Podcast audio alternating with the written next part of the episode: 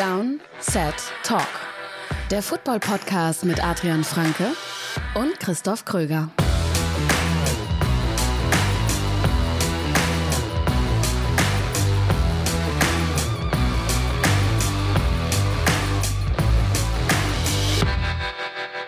Ja, guten Morgen. Neue Folge Downset Talk. Das ist der offizielle NFL-Podcast von RTL mit mir, Christoph Kröger und Adrian Franke.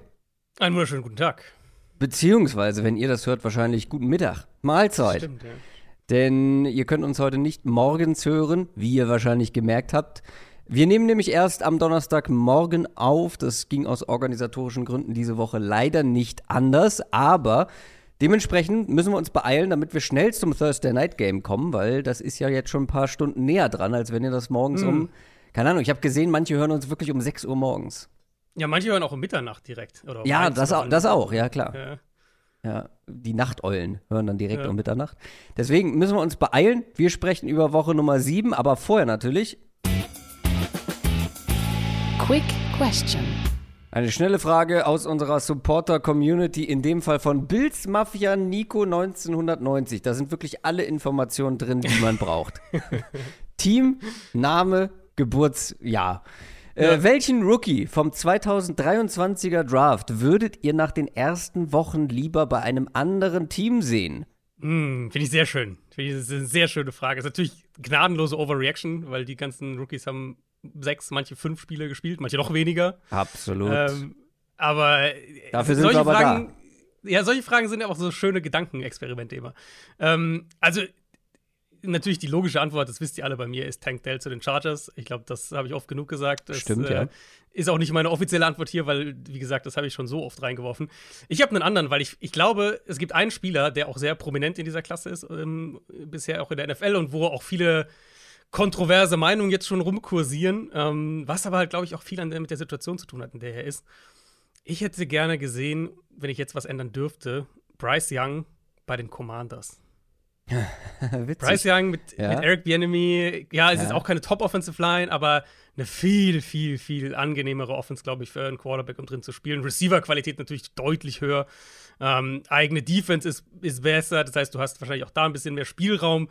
Ähm, ich glaube, dass die, die Narrative um Bryce Young anders wären, wenn er in der Offense wäre. Ich habe zwei Antwortmöglichkeiten bei mir, äh, die mir direkt from the top of my head äh, Hm. direkt eingefallen sind. Das eine ist auch Bryce Young, aber ich habe die Falcons. Habe ich auch überlegt, aber dann dachte ich mir so, ich glaube tatsächlich, dass Bryce Young in so einer Eric Bieniemy Offense noch besser aussehen würde. Ja, möglich. Gleichzeitig denke ich mir, wir wollen, wir reden die ganze Zeit davon, dass wir bei den Falcons jemanden wollen, der in der Struktur einfach Mhm. liefert. Ja, das stimmt. Aus der Pocket heraus, hinter einer soliden Offensive Line mit guten Playmakern, der jetzt nicht wahnsinnig viel kreieren muss, was er auch Mhm. könnte in Mhm. guten Umständen, aber der einfach vor allem, vor allem eine hohe Baseline mitbringt, wenn er gute Umstände hat. Und die hätte er, glaube ich, bei den Falcons und würde insgesamt dieses Team, diese Offense deutlich besser machen. Ich glaube, da würden wir nicht so viel darüber diskutieren, wer die NFC Ja. South gewinnt, wenn Bryce Young bei den Falcons gelandet Wo, wäre. Weil man fairerweise sagen muss, wo wir noch weniger wahrscheinlich diskutieren würden, wäre, wenn CJ Stroud bei den Falcons gelandet wäre. Weil das ist halt Das schon der perfekt, perfekte ja. Aber da- Quarterback, aber der spielt ja gut in seiner Offense, wo er gelandet ist, deswegen wollen wir den nicht tauschen. Nö. Äh, ich würde gerne noch, beziehungsweise ich habe mich neulich dabei erwischt, wie ich mir vorgestellt habe, wie Jamir Gibbs bei den Dolphins aussehen würde. Da ist natürlich die Frage, denkst du, er wäre besser als Devon A-Chain in der Dolphins Offense? Ja. Wirklich? Also, was heißt besser? Ich glaube, dass Raheem Mostert gar nicht erst so prominent geworden wäre. Sprich, noch mehr Carries. Also, ich glaube, Jamir Gibbs hätte mehr Carries bekommen als A-Chan, weil äh, Gibbs der bessere Receiver ist, in meinen Mhm. Augen. Ähm, also da noch ein bisschen was äh, mehr zu tun bekommen hätte. Und er würde halt individuell, glaube ich, deutlich prominenter sein, als er es bei den Lions ist. Das stimmt wahrscheinlich. Und mit seinem Wobei Speed, aber er ist, also er ist ja insgesamt der bessere Running Back als Devon Aitchen. Ja, das ist ein super Fit, aber wie gesagt, ich glaube, er wäre schnell die Nummer 1 geworden. Ich meine, ich hatte die sehr nah beieinander gegradet, muss ich ja dazu sagen. Ähm, das ist ja jetzt keine Hindsight, wenn ich sowas sage. Ähm, ich glaube halt vom Skillset her tatsächlich, dass A-Chain besser reinpasst, weil die Dolphins jetzt auch nicht so wahnsinnig viel über Running Backs im Passspiel agieren. Das stimmt, aber was Klar, nach, gibt's dem, nach dem Catch machen kann. hm. Genau, genau. Das wäre eine interessante andere Dimension vielleicht. Vielleicht kann man es so sagen für die Offense, die, die sie jetzt so aktuell auch nicht wirklich haben. Das stimmt. Aber ich glaube, Bryce Young wäre hier äh, definitiv auch meine erste Wahl gewesen. Kommen wir zu den News. News heißt das Wort. News. News aus der NFL. Ich sollte unsere Sprecherin das sprechen lassen und es nicht selber versuchen. Wir fangen an mit, es gab wirklich, es sind weirde News, finde ich. Ähm, Wir fangen mit der ersten weirden News an, denn ausgerechnet die Philadelphia Eagles haben sich einen neuen Wide Receiver geholt. Das ist schon jetzt gar nicht so, also es lag nicht unbedingt auf der Hand. Ich würde sagen, die Eagles haben ein paar andere Baustellen beziehungsweise Schwachstellen, auch verletzungsbedingt, als jetzt Wide Receiver. Und dann holen sie sich ausgerechnet ja, einen absoluten All-Star mit ins Team. Mit Julio Jones, he's back. All-Star und Altstar, ja, trifft beides zu. ja, Ähm, gut. bald, bald 35 Jahre alt. Ich habe auch überlegt, wie, also was, was macht dir Sinn, was, was kann Sinn ergeben irgendwie bei diesem Signing? Ich meine, sie holen jetzt erstmal in ihr Practice Squad, wir alle gehen davon aus, dass er schnell im aktiven Kader sein wird. Und tatsächlich, dann letztlich dachte ich mir so, eigentlich, also eigentlich bin ich doch blöd, dass ich da nicht schneller drauf kam, weil es ist ja eigentlich genau die gleiche Rolle, die er letztes Jahr hatte. Julio war letztes Jahr die Nummer drei bei den, bei den Bucks in einer wirklich vergleichbaren Rolle hinter Godwin und Mike Evans. In der Rolle hat er 31 Bälle für 373 Yards und drei Touchdowns gefangen, hat ja noch 5, 6 Spiele verpasst in der Saison und ähm, Bucks haben ja auch dann nur ein Playoff-Spiel gespielt und waren dann durch. Diese Statline, also 31 für 373 und 3, war fast exakt das, was Quez Watkins als Nummer 3 Wide Receiver die, für die Eagles letztes Jahr aufgelegt hat, aber in 20 Spielen. Der hat ja alle Spiele gespielt und die sind im Super Bowl gekommen. Ähm, da hatte Watkins hatte drei Catches mehr als Julio Jones, hatte 11 Yards weniger und die gleiche Touchdown-Zahl. Also wirklich fast identisch. Ähm, Eagles haben dann Olamide Zacchaeus geholt in der Offseason. Bisher ist der nicht so das erhoffte Upgrade für diesen dritten Receiver-Spot. Und dadurch ist dieser Platz, der ja auch de facto höchstens die Nummer 4 in der Offense ist, weil natürlich Brown, Smith und Goddard die Top 3 sind und die Eagles jetzt auch mehr mit den Running Backs machen mit Swift im Passspiel. Dieser Nummer 4 slash Nummer 5 Spot in der Offense, ist- der ist immer noch offen und, und immer noch nicht Ja. gut besetzt. Und ich schätze, das ist die Rolle, in, in der sie Julio Jones ausprobieren wollen. Und ich, ich kann mir vorstellen, dass er auch mit seinen knapp 35 das immer noch besser besetzt als die Receiver, mh, als die Wide Receiver, Ja. die Philly da bisher hat. Ja, ähm, ähnlich ging mein Gedankengang auch. Ich war erst so, als ich das gehört habe, so, hä? Julio Jones? Ja, Warum? Warum Ja. holen sie sich keinen jemanden für ihre Secondary, wo gefühlt jeder Mhm. zweite Spieler verletzt ist? Ein Wide Receiver? Why?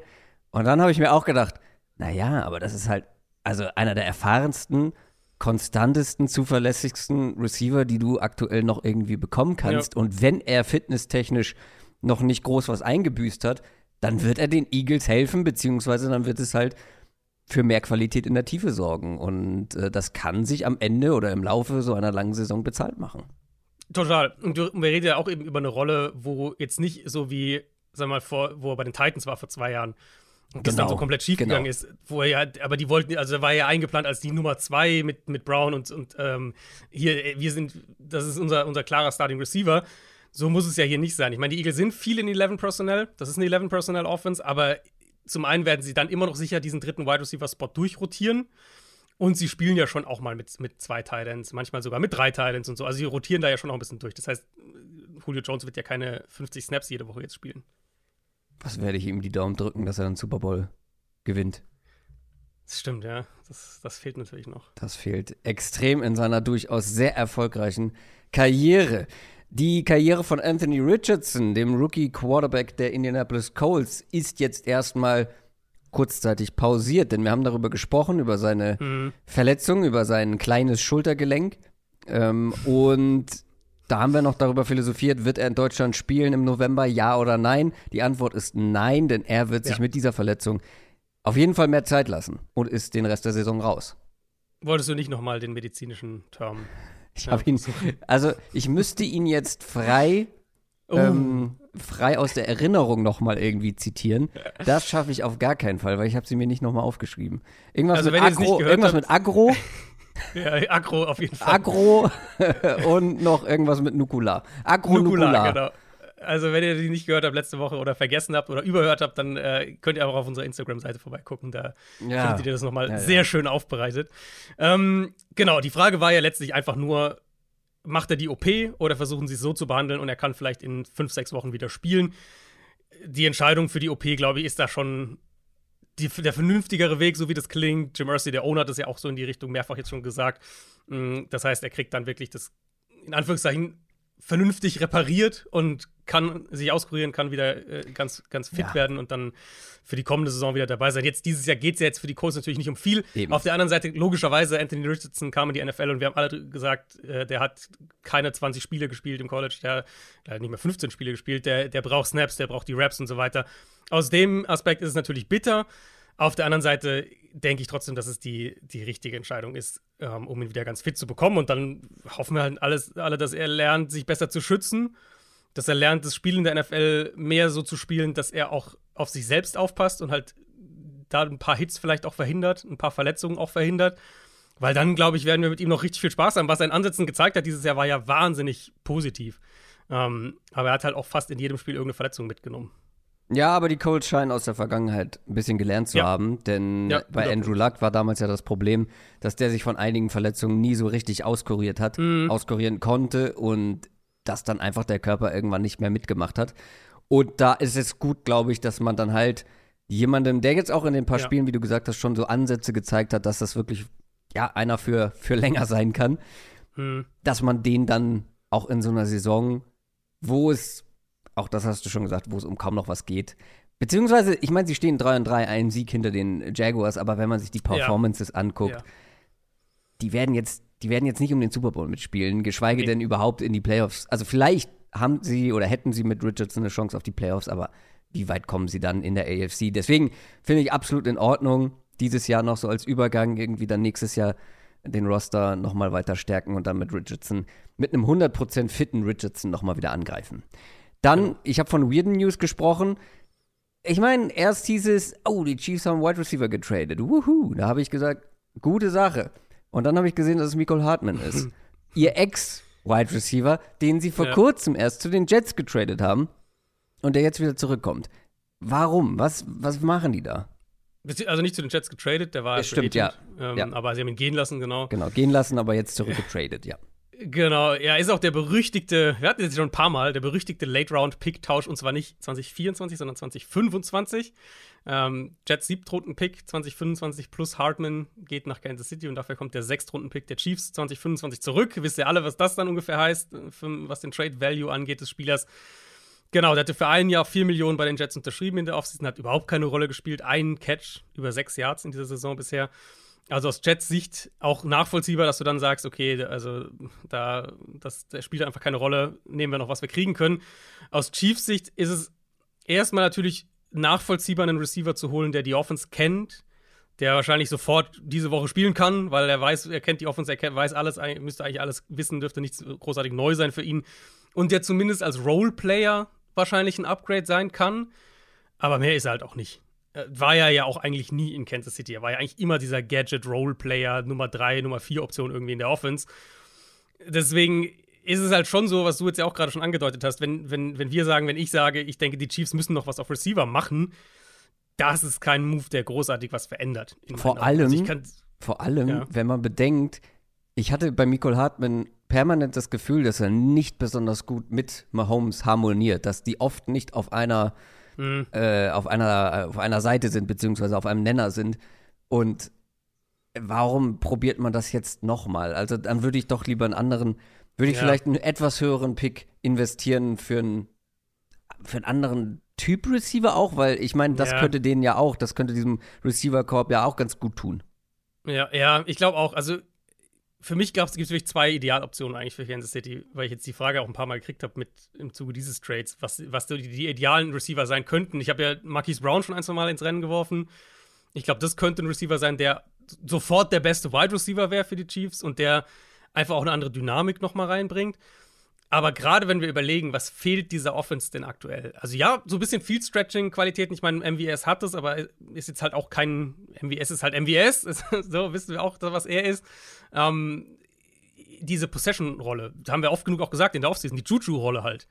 Ähm, die fehlt halt immer noch. Und ich glaube, für mich der, der Receiver, der vielleicht zu haben ist und an dem die Chiefs auch schon dran waren, ist halt die Andrew Hopkins falls die Titans sagen, jetzt irgendwann, komm, jetzt, also Tannehill fällt jetzt vielleicht aus ein paar Wochen wieder. Ähm, pff, die Saison geht nirgendwo hin. Vielleicht ist es ein Trade, den Kansas City jetzt dann doch noch machen könnte. Also glaubst du, da ist noch nicht Feierabend, was Wide Receiver Ich befürchte, es ist Feierabend, ehrlich gesagt. Ich befürchte, die Chiefs machen da nichts mehr. Aber da, für mich wäre das ein Fehler tatsächlich, weil die, die AFC sieht im Moment, finde ich, so aus, dass die, dass die Chiefs, wenn die Offense halbwegs wieder in, in die Spur kommt, also was heißt in die Spur kommt, das ist ja immer noch gut, aber wenn die offensiv, wenn die auf Receiver wieder ein bisschen, wenn die da ein bisschen mehr Qualität hätten, dann reden wir wieder über die Chiefs im, im Super Bowl oder zumindest irgendwie im, im Championship-Game mal wieder, weil die Defense auch so stark ist. Ich glaube, es wäre ein Fehler mit dieser Wide Receiver-Gruppe, jetzt, wann ist Trade Deadline? Ist 31. Oktober, am 1. November noch dazustehen. Ich glaube, dass sich ähm, Andy Reid und Co. das Tape von letzter Woche anschauen und zu, zu dem gleich, gleichen Schluss kommen wie ich. Rashid Rice muss definitiv mehr Targets bekommen. Ich habe eine hab ne Rashid Rice Take nachher für unsere Preview. Hm, sehr gut. Aber gute Überleitung, ehrlich gesagt. NFL Preview. Denn damit kommen wir zu Woche Nummer 7 in der NFL. Es gibt einige Teams, die Pause haben. Bei Week haben die Cincinnati Bengals, die Dallas Cowboys, die Tennessee Titans, die New York Jets, die Carolina Panthers und die Houston Texans. Also nicht so wahnsinnig viele Spiele diese Woche, aber natürlich auch ein Thursday Night Game. Und das spielen die New Orleans Saints gegen die Jacksonville Jaguars. Die Jaguars haben ähm, nach dem Sieg gegen die Colts jetzt drei Spiele in Folge, in denen sie ungeschlagen waren oder sind. Stehen 4 und 2. Die Saints haben gegen die Texans enttäuscht, stehen 3 und 3. Eigentlich guckt man so auf die, auf die Formen, auf die letzten Spiele und denkt, eigentlich müsste die Favoritenrolle hier klar vergeben sein. Ist sie aber nicht. Ähm, die Jaguars sind nicht Favorit, sondern die Saints mit einem Punkt zu Hause auf den ersten Blick, finde ich, gibt es nicht viele Gründe, die dafür sprechen.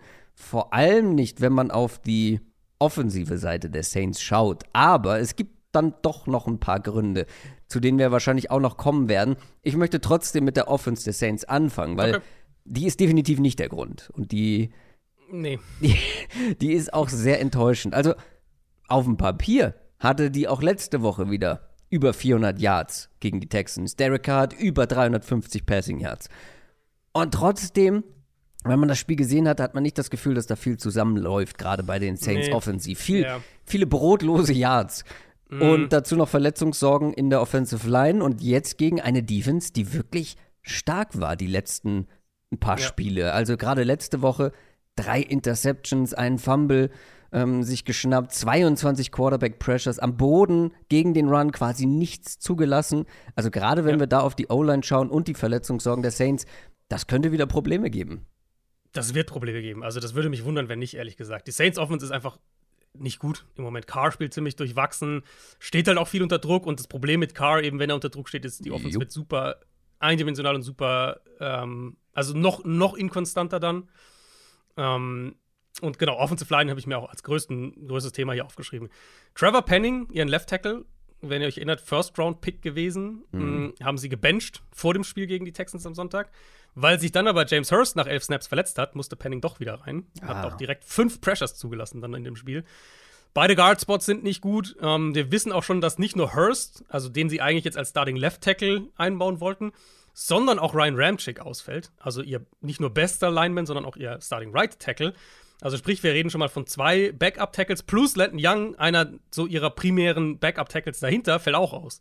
Mhm. Das heißt, wir kriegen Penning links und irgendwen rechts. Keine Ahnung, wen sie da hinstellen, ehrlich gesagt, weiß ich wirklich noch nicht. Das ist einfach generell keine gute Line dieses Jahr und jetzt ist es halt auch noch eine massiv angeschlagene Line. Und Jacksonville hat keinen Elite Pass Rush. Sie haben Josh Allen, aber jetzt nicht, sonst nicht viel im Pass Rush, eine überschaubare Gruppe.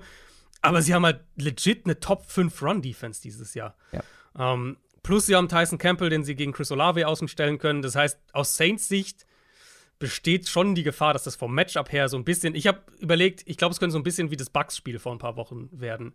Ähm, wo sie halt dann nur kurz, das war das Spiel, wo Alvin Kamara diesen Rekord aufgestellt hat mit äh, 13 ja. Catches oder was es war für irgendwie 33 Yards.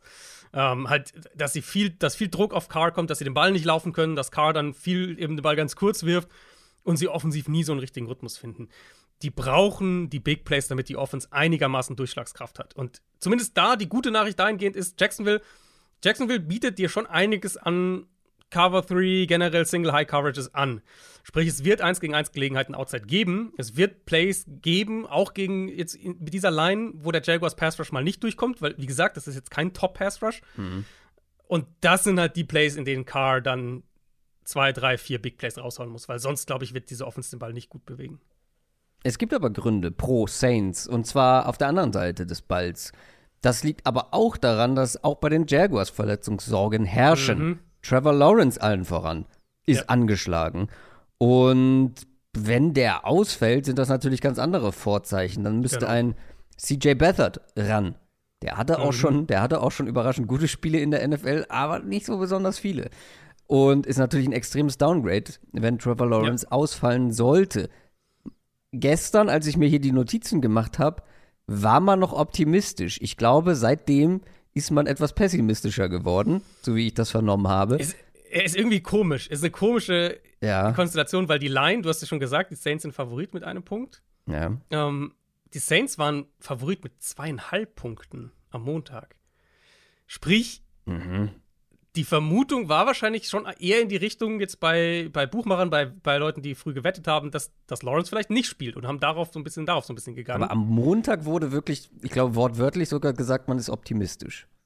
Ja, gut, aber das, ist natürlich, das tut man dann so ein bisschen als Coach-Speak up und mit der mhm. kurzen Woche und Knieverletzung, da, da, da. Ähm, weil die Line ist näher Richtung Jacksonville gegangen. Das heißt, wahrscheinlich, es, es geht so ein bisschen kontrovers zu dem, ich bin voll bei dir, es geht kontrovers zu dem, was die was man hört aus Jacksonville und was die auch machen. Weil sie haben ja jetzt am Mittwoch äh, Nathan Rourke als zusätzlichen Quarterback gesigned in 53er-Kader aus dem Practice Squad. Also schon mal nochmal eine Absicherung geholt, ähm, dass sie eine, eine Quarterback-Option noch hätten. Gut, gleichzeitig ist es ja jetzt auch erlaubt, diesen, ähm, diesen Notfall-Quarterback zu genau, haben. Genau. Sprich, drei halt zu haben, wäre schon grundsätzlich genau. sinnvoll, ja. Genau, aber das könnte, das, das geht natürlich auch dann eher in die Richtung zu denken, naja, vielleicht ist Lawrence halt doch nicht ganz bei 100 Prozent. Also bei 100 Prozent ist er eh nicht, aber ähm, vielleicht fürchten die doch so ein bisschen, dass er ausfällt. Doug Peterson hat Anfang der Woche Day-to-Day -Day gesagt. Lawrence hat gesagt, dass er, ähm, dass er denkt, oder was, wie er, hat gesagt, er, dass er optimistisch ist, dass er spielen kann. Hm, aber das ist noch ein bisschen offen. Und das erklärt die Line halt auch. Also, wenn, wenn Lawrence nicht verletzt aus dem Spiel rausgegangen wäre am Sonntag, ja. dann wären die Jaguars hier auch Favorit, denke ich. Dazu Brandon Scherf, der ähm, Guard, genau. angeschlagen. Zay Jones, der Wide Receiver, ist schon raus, spielt nicht. Die Saints Defense dazu ist echt unangenehm. Mhm. Das könnte, auch wenn man es nicht unbedingt erwartet, ein relativ defensiv geprägtes Spiel werden. Jetzt mal unabhängig ja. davon, dass es ein Thursday Night Game ist, wie ich jede Woche sage. Aber ähm, die zwei Defenses könnten auf beiden Seiten des Balls so ein bisschen die Nase vorn haben und das Spiel auch irgendwie bestimmen. Ja, zumal ja die Jaguars Offense ja auch echt jetzt nicht. Also es ist auch da schwer, so ein bisschen sich drauf zu verlassen. Nicht in dem gleichen Ausmaß wie bei den Saints. Mhm. Aber jetzt auch, Lawrence war ja auch jetzt nicht gut gegen die Coast letzte Woche. Ist natürlich so ein bisschen ironisch und passt ein bisschen zu dieser Jaguars-Saison, dass Jacksonville im wahrscheinlich schlechtesten Saisonspiel von Trevor Lawrence fast 40 Punkte macht. Ja. Aber Lawrence halt so wirklich ein paar Fehler drin gehabt. Jagu Jaguars kamen vor allem durch die Turnover der Colts, durch, durch einen langen äh, Return von, von Jamal Agnew zu Punkten. Mm, es war jetzt nicht die Show von der Offense, die man bei einem 37-20 vermuten lassen würde. Und ich bin auch generell noch so ein bisschen ratlos irgendwie bei dieser Offense, weil die spielen, die kriegen einfach keine kompletten Spiele hin, was irgendwo auch daran liegt, dass die halt schematisch so ein bisschen all over the place sind, dass dann die Receiver mal up und down sind. Jetzt hatte Lawrence auch mal ein wirklich schlechtes Spiel. O-Line ist immer wieder mal ein Thema. Das muss hier auf jeden Fall besser werden, weil die Saints haben nach wie vor eine richtig gute Secondary. Sie haben jetzt zwar nicht den High-End-Pass-Rush der letzten Jahre, aber sind immer noch gefährlich da. Und wenn Jacksonville dann ohne Surf spielt, mit einer Line, die vielleicht hier und da noch wackelt, gerade auch innen. Es kann so ein bisschen tricky, glaube ich, sein für diese Offense. Ähm, zumal man jetzt auch nicht unbedingt davon ausgehen kann, dass sie den Ball super gut laufen können. Das konnten sie auch wieder. Das ist auch wieder so eine. Das können sie in manchen Spielen, explodieren sie komplett. Gegen Buffalo zum Beispiel vor zwei Wochen. Ähm, aber Saints haben eine ganz gute Run-Defense, weil sie halt auch viel mit, mit sieben und acht Mann Boxes defensiv spielen können, mit eben diesen Cornerbacks dahinter. Spielen ja auch mit am meisten Man-Coverage in der NFL da müssen die Jaguars halt Ansätze finden. Und falls es nicht über die Receiver läuft, weil eben, wie gesagt, starke Secondary, starke Cornerbacks, dann ist vielleicht wirklich in dem Matchup her, ähm, ist es eher ein Travis Etienne und ein Evan Ingram-Spiel im Passspiel auch. Also wie gesagt, die Saints sind leicht favorisiert. Ich habe auch schon gesagt, viele Punkte erwarte ich nicht unbedingt. Ich hoffe, dass Trevor Lawrence spielt, weil selbst ein angeschlagener Trevor Lawrence gibt, glaube ich, den Jaguars mhm. eine größere Chance als ein CJ Beathard. Ähm, es ist eins von vielen Spielen diese Woche, die wirklich offen sind, die sich wirklich, wo sich zwei Teams auf Augenhöhe begegnen könnten. Ja, irgendwie ja. Ich weiß nicht, ich bin bei den Saints einfach skeptisch, aber ja. der Punkt mit der Saints Defense ist natürlich absolut also fair. Das ist eine, eine legit starke Defense, mal wieder. Zu Hause, kurze Woche. Genau, genau. Ich kann, ich kann die eh Line dann im Nachhinein, nachdem ich mich so ein bisschen vorbereitet habe auf das Spiel, kann ich sie schon eher verstehen als, als zu Beginn. Also ich glaube, wenn jetzt, wir nehmen jetzt ja wie gesagt Donnerstag auf, ungewöhnlicherweise. Das heißt natürlich auch, wir haben ein paar Infos mehr, was, äh, was hier und da ein Vorteil sein kann für die Previews. Ähm, die Info haben wir halt noch nicht. Und ich denke, wenn wir im Laufe des Tages heute irgendwann von aus Jacksonville hören, Trevor Lawrence spielt, ähm, dann glaube ich auch, dass die Line sich nochmal verschiebt ein bisschen. Also du sagst, mit Trevor Lawrence gewinnen sie, ohne Trevor ja. Lawrence verlieren sie. So würde ich sagen, ja. Dann kommen wir zum Sonntag. Die Tampa Bay Buccaneers spielen gegen die Atlanta Falcons um 19 Uhr. Ein Division-Duell, das auch ein bisschen zukunftsweisend sein könnte. Die mhm. Falcons stehen 3 und 3, haben die gegen die Commanders verloren. Und die Bucks waren ganz schwach gegen die Lions und stehen 3 und 2. Ähm, das ist zwar aktuell noch Erster gegen Zweiter in dieser Division, mhm. aber man weiß dann schon, wie die Saints gespielt haben am Sonntag. Beide haben ihre Problembereiche, ihre Problemzonen. Einfach an die Falcons auf Quarterback. Desmond Ritter wir haben letzte Woche schon drüber ja. gesprochen. Wir haben am Montag, glaube ich, kurz drüber gesprochen. Desmond Ritter spielt aktuell einfach nicht gut genug. Er hatte sein, ein, sein eines gutes Spiel, aber letzte Woche wieder drei Interceptions, generell einfach nicht gut. Äh, gleichzeitig muss man aber auch, finde ich, bei dieser Offense sagen, auch das, worauf diese Offense eigentlich aufbauen wollte, aufbauen sollte, das Run-Game, mhm. ist halt nicht das, worauf sie aufbauen können aktuell. Das ist nämlich auch nicht gut genug in meinen Augen. Ähm, ja. Also drei Teams haben eine schlechtere Erfolgsrate bei Runplays als die Falcons. Nur drei Teams. Das ist schon wild, ja. Das Und das ist das Team, wo wir vor der Saison gesagt haben, die könnten hier, das, das keine Ahnung, die, die, die NFL-Run-Offense-Rekorde irgendwie alle brechen oder weiß ich nicht, zumindest seit langer Zeit mal wieder, ähm, da wirklich Bestwerte aufstellen. Tun sie nicht. Das ist mehr Quantität als Qualität. Und jetzt spielt man gegen eine der besseren Run-Defenses der Liga. Was machen wir mhm. mit den Falcons und ihrer Offense? Ja, ich glaube, also der letzte Satz, den du eigentlich gesagt oder der, der vorletzte Satz, den du gesagt hast, mit der äh, mehr Quantität als Qualität, ich glaube, das, das trägt halt auch zur Qualität bei, ehrlicherweise, weil Teams natürlich die Falcons dementsprechend auch spielen.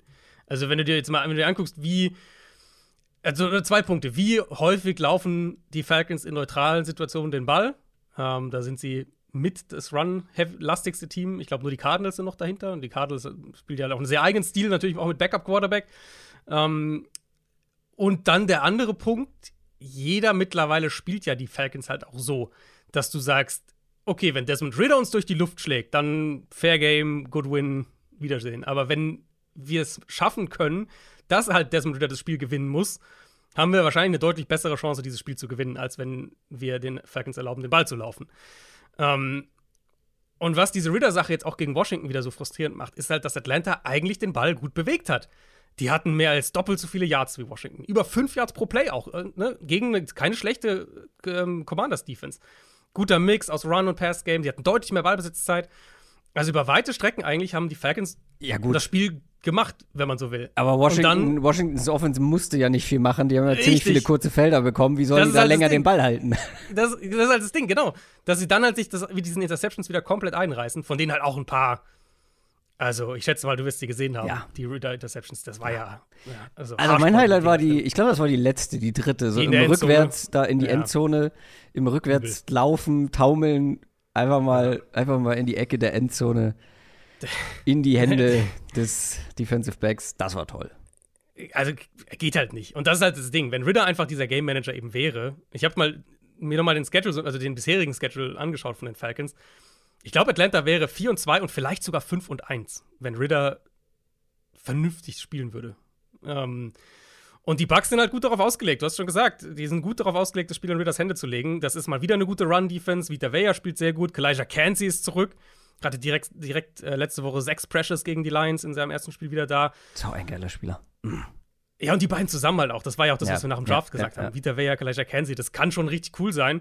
Und Tampa Bay spielt sowieso viel aus einer Stack-Box heraus defensiv, weil sie natürlich auch im Passspiel viel blitzen. Funktioniert das auch ganz gut zusammen.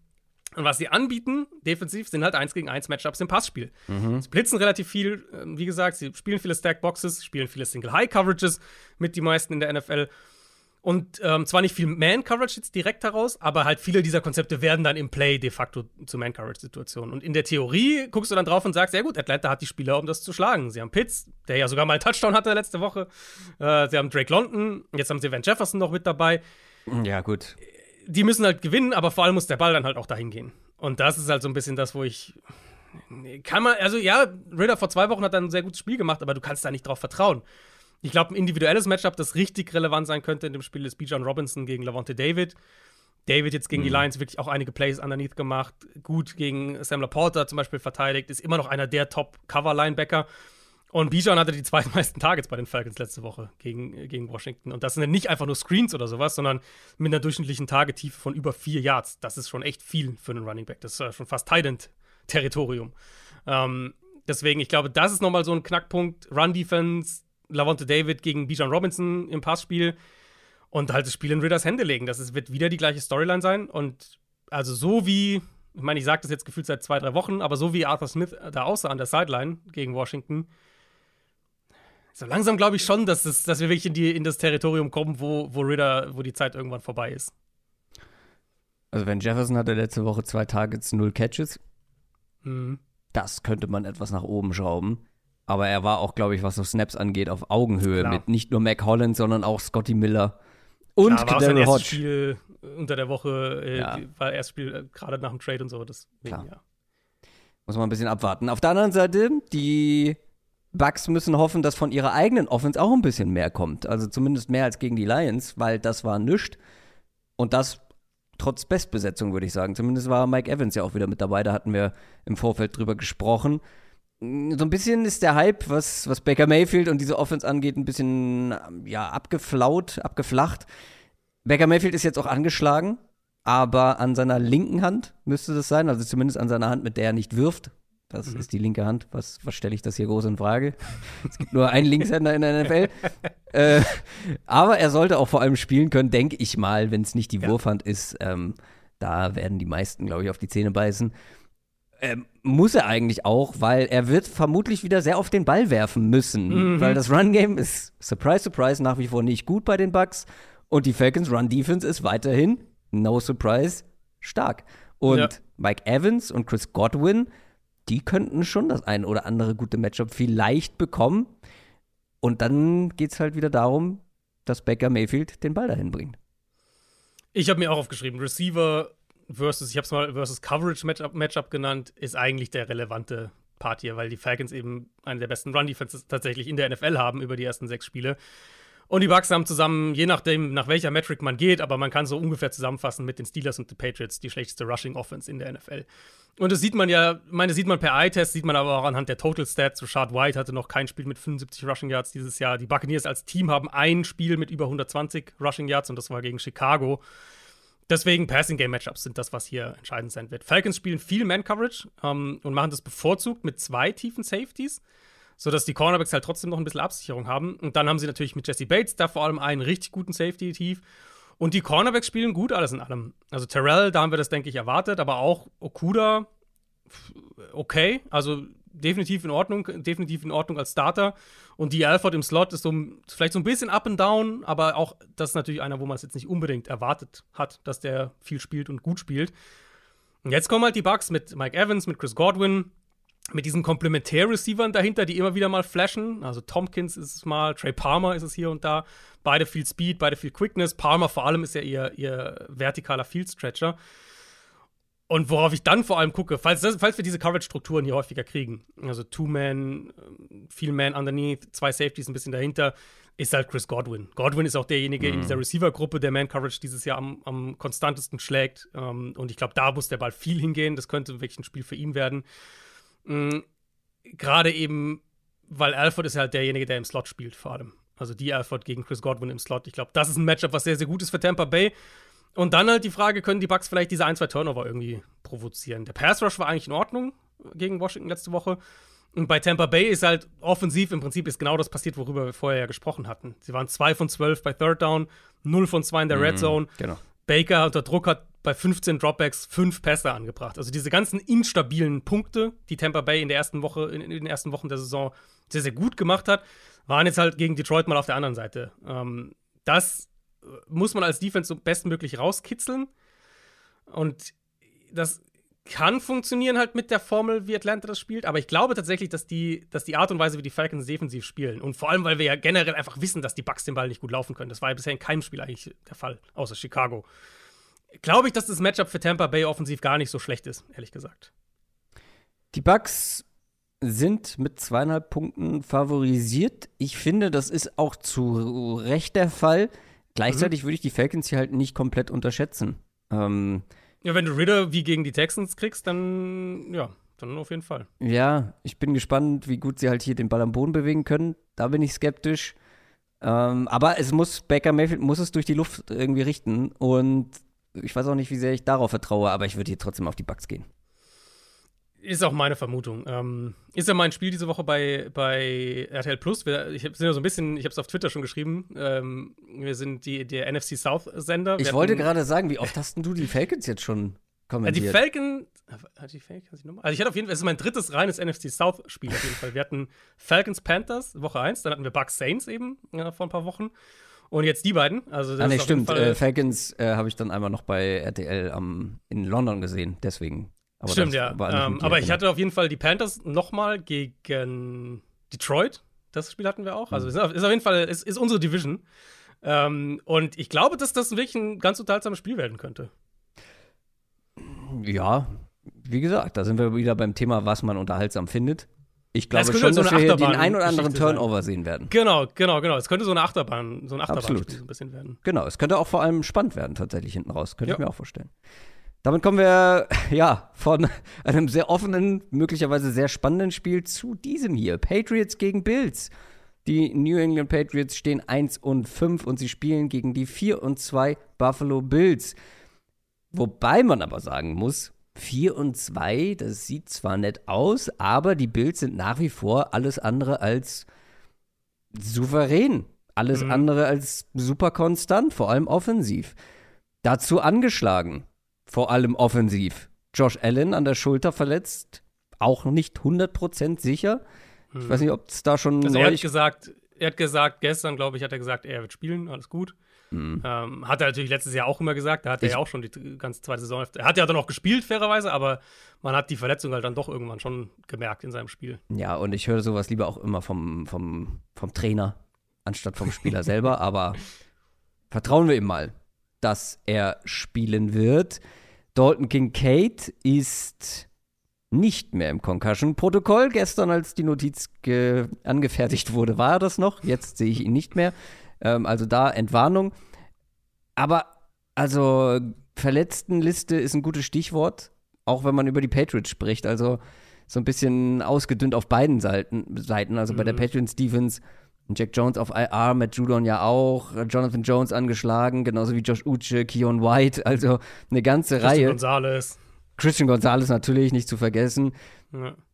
Können die Patriots hier die Bild vielleicht trotzdem ärgern, weil die halt eben auch so ein bisschen auf wackeligen Füßen stehen? Also, ja, ich glaube schon, dass, dass, es ein Spiel sein kann, was die Patriots Defense so ein klein wenig eng gestaltet. Ähm, es war ja ein super merkwürdiges Spiel, Buffalo jetzt gegen die Giants.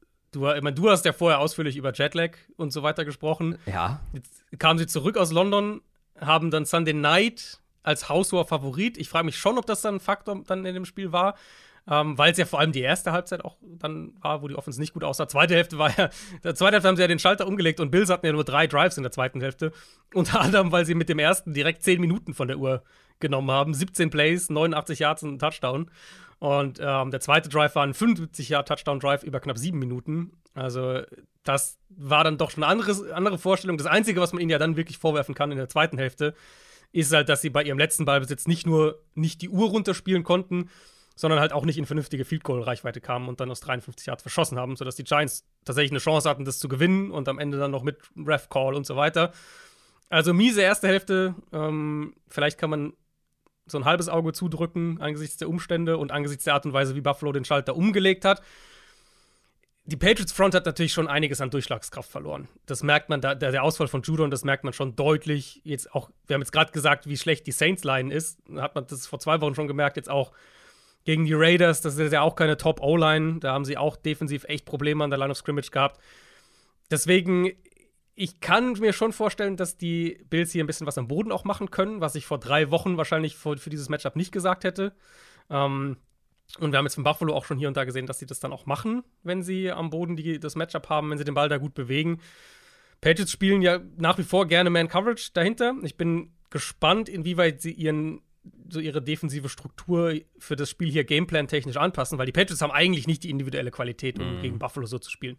Also nicht, wenn, wenn JC Jackson frisch von der Chargers Bench und Jonathan Jones die Starting Outside Corner sind. Ähm, deswegen, ich ich frage mich, ob die Patriots hier defensiv ein bisschen anderen Gameplan auspacken. Oder ich erwarte es eigentlich ehrlicherweise, dass sie ein bisschen anderen Gameplan auspacken.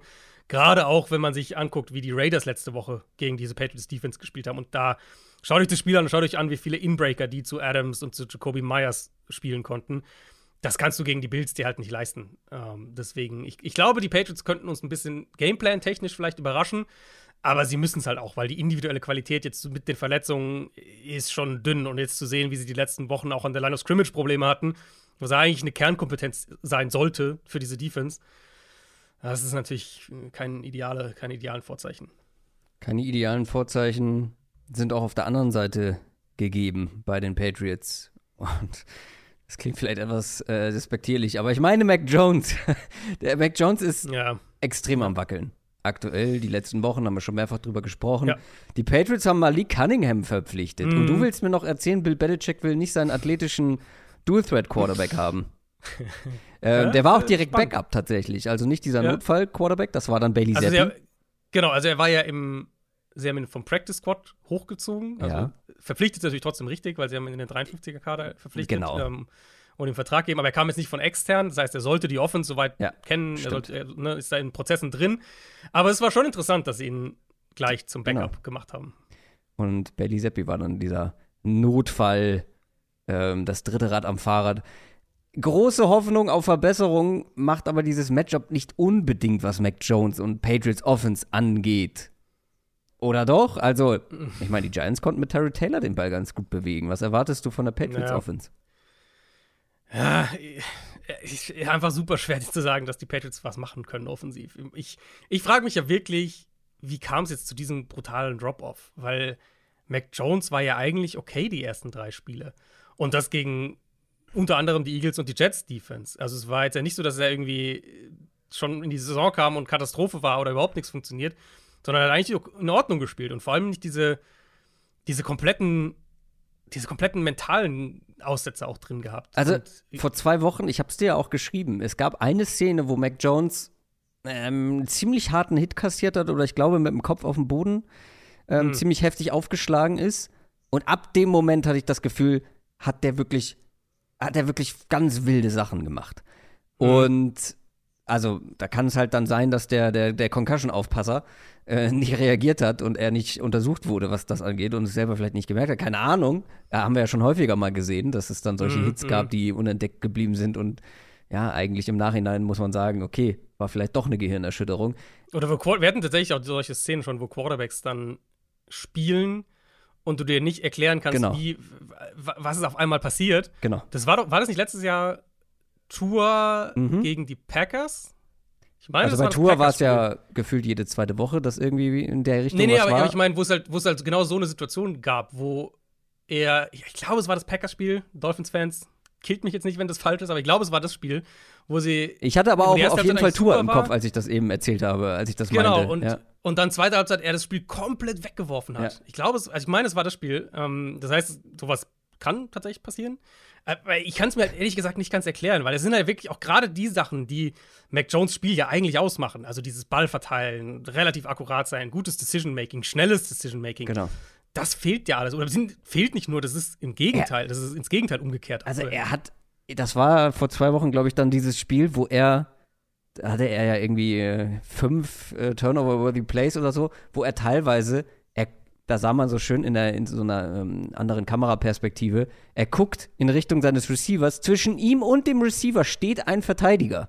Und er wirft den Ball trotzdem halt Ja. genau auf den Verteidiger. Wo ich mir so denke, du hast doch genau da hingeguckt. Das kann gar nicht Mhm. sein, dass du ihn nicht gesehen hast.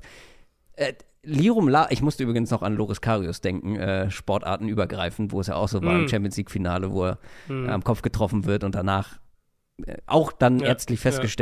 Ganz komische Sachen gemacht hat, was im direkten Zusammenhang war. Ähm, aber nichtsdestotrotz, das ist ja komplett wurscht, weil sowas hält nicht über drei Spiele an. Ja. Und er macht's halt jetzt regelmäßig. Deswegen ist es eigentlich, jetzt haben wir ziemlich viel darüber gesprochen und jetzt muss ich mich selber irgendwie, äh, muss ich die Aussage selber in Frage stellen, weil es kann eigentlich nicht der Grund sein. Deswegen, ich habe auch keine Antwort darauf, aber Mac Jones spielt halt gerade so, als wäre er nicht ganz bei der Sache.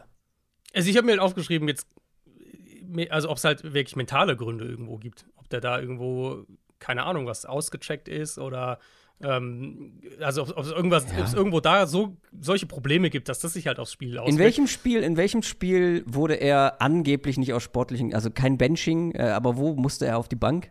Ja, in beiden, Cowboys und Saints, haben sie, ja da, haben sie ihn ja rausgenommen. Und, ja, okay, dann war das, das war vor zwei Wochen, ne? Cowboys war vor drei Wochen und Saints vor zwei Wochen. Drei Wochen, genau.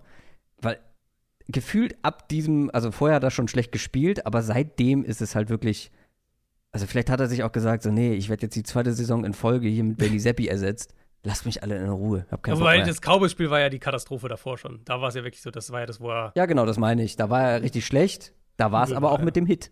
Ach so, ja, okay, ja, okay. Also das ist sehr halt- viel, sehr viel Stochern im Dunkeln hier, was wir hier ja, machen. ja, ist halt, also ich finde es halt, ne, die Situation ist halt irgendwie schwer zu erklären, weil ja, die, die Patriots Offense ist nicht gut, die O-Line wackelt und die Receiver sind nicht doll. Ich meine, Mac Jones hat gegen die Raiders letzte Woche ja diesen, diesen Pass auf Parker da am Ende.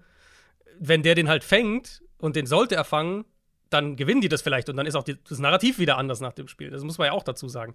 Ähm, aber eben Ma- Mac Jones spielt halt so schlecht, dass es, dass ich mich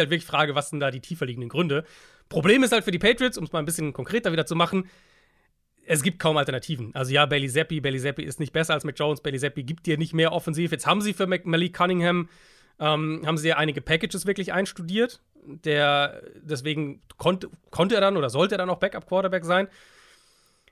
Ich denke, dass, wenn wir so ein Spiel hier bekommen, wieder gegen Buffalo, ich glaube nicht, dass du, dass du Malik Cunningham jetzt unbedingt gegen die Bills reinwirfst, aber dass sich, dass, dass jemand sein könnte, der perspektivisch vielleicht nächste Woche, vielleicht übernächste Woche dann irgendwann mal ein, zwei Starts kriegt, wenn es bei Mac Jones so weitergeht. Und die Bills sind halt auch eine Defense, die weniger einfache Plays einfach zulässt. Die spielen sehr viel in leichten Boxes, sehr viel mit den zwei Safeties tief, mit ihrem Foreman-Rush. Die spielen ja auch fast nur Foreman-Rush, also sind ja keine Defense, die jetzt wahnsinnig viel blitzt, auch keine Defense, die jetzt super kreativ da ist und dann regelmäßig mit drei attackiert oder sowas. Aber die sollten halt mit ihrem Foreman-Rush diese Patriots O-Line auch kontrollieren können. Ähm, und was man dann theoretisch sagen könnte, Buffalo war jetzt in manchen Spielen anfällig gegen den Run. Sie haben mit Daquan Jones und Matt Milano zwei sehr wichtige Spieler in der Front verloren. Aber die Patriots haben ja einfach auch kein gutes Run-Game dieses Jahr. Deswegen, ich weiß, es- also man weiß ja nicht so ganz, wo es herkommen soll, ehrlicherweise in so einem Matchup. Ja. Äh, die Bills sind auch klarer Favorit mit 8,5 Punkten und das auswärts und das sagt natürlich einiges. Ja, auswärts in der Division bei Bill Belichick sozusagen. Aber Ja. ja, ich, also die 8,5 für Buffalo finde ich dann schon wieder irgendwie viel, einfach weil die Bills so inkonstant selber sind. Aber ich habe sie hier schon. Aber jetzt ohne Jetlag. Jetzt ohne Jetlag, ja. kurze Anreise oder zumindest nicht ganz so weit wie nach London und zurück. Ich glaube, das soll, also die Bills haben hier entweder, es kann so zwei Extremszenarien auch einfach geben, ne? dass die Bills hier wirklich Mhm. auch hier stolpern und man muss die Bills wirklich nochmal als, als Contender hinterfragen. Ja, ja. Oder das ist dann halt die Woche, wo sie ein Ausrufezeichen setzen. Ja. Oder irgendwas dazwischen. Wie auch immer, kommen wir zu den Baltimore Ravens und den Detroit Lions. Sehr, sehr schönes Spiel. Die Lions stehen 5 und 1 nach dem Sieg gegen die Bucks. Die Ravens haben die Titans geschlagen und stehen 4 und 2. Ich habe so ein bisschen das Gefühl, ist eher ein Bauchgefühl, aber dass die Offense der Ravens so Spiel für Spiel immer mehr in die Nähe von dem kommt, was sie sein könnte. Letzte Woche vieles richtig gemacht, außer dann in der Red Zone. Justin Tucker mit, glaube ich, sechs Field Goals oder so. Ähm, Sechs Field Goals, ja. äh, pf, komplett wild. Ähm, und Lamar Jackson hatte aber zu einem Zeitpunkt sieben Pässe, alle angekommen zu sieben verschiedenen Pass-Catchern. Der Ball Ja. war schnell raus, die Scrambles von ihm waren sowieso sehr stark. Er wirkte auch ähm, richtig, richtig auf Zack, richtig on point. Und null Drops von den Receivern. Hm. Das hier zum Thema ähm, Müssen wir mal positiv hervorheben. Ja. inkonstante Stat und so weiter. äh, gegen die Lions muss man aber eine gute Offense-Performance auf jeden Fall wiederholen, sonst hält man nicht mit. Und man müsste noch die Red Zone-Probleme abziehen und man müsste die konservativen Fourth Down Calls vielleicht noch irgendwie mal ein bisschen angehen. Sehr ungewöhnlich fand ich das äh, aus Ravens Sicht, dass man da so Hm, hm. äh, zurückhaltend agiert hat. Was glaubst du, was sehen wir von der Ravens Offense gegen diese Lions Defense?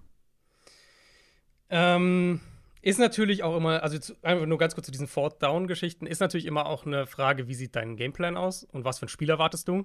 Ravens haben gegen die Titans gespielt. Wenn du halt sagst, also wir denken, die Titans machen jetzt nicht wahnsinnig viele Punkte, kann natürlich auch ein gewisser Value darin liegen, zu sagen, okay, wenn wir halt jetzt hier drei Field Goals kicken äh, und neun Punkte machen, dann glaube schon, dass die Titans halt, dass die Titans werden Probleme kriegen, mehrere Touchdowns zu erzielen, so in diese Richtung. Deswegen kann das eine Gameplan-Entscheidung auch irgendwo gewesen sein. Red Zone war das, wo ich halt wirklich drauf gehen würde hier in dem Spiel. Was, glaube ich, auch daran lag, dass Lamar Jackson zwar als Runner das sehr, sehr gut gemacht hat, aber ansonsten im Run-Game ja nichts ging. Also die konnten den Ball ja gar nicht laufen. Ähm, und dann waren sie halt eins von sechs in der Red Zone.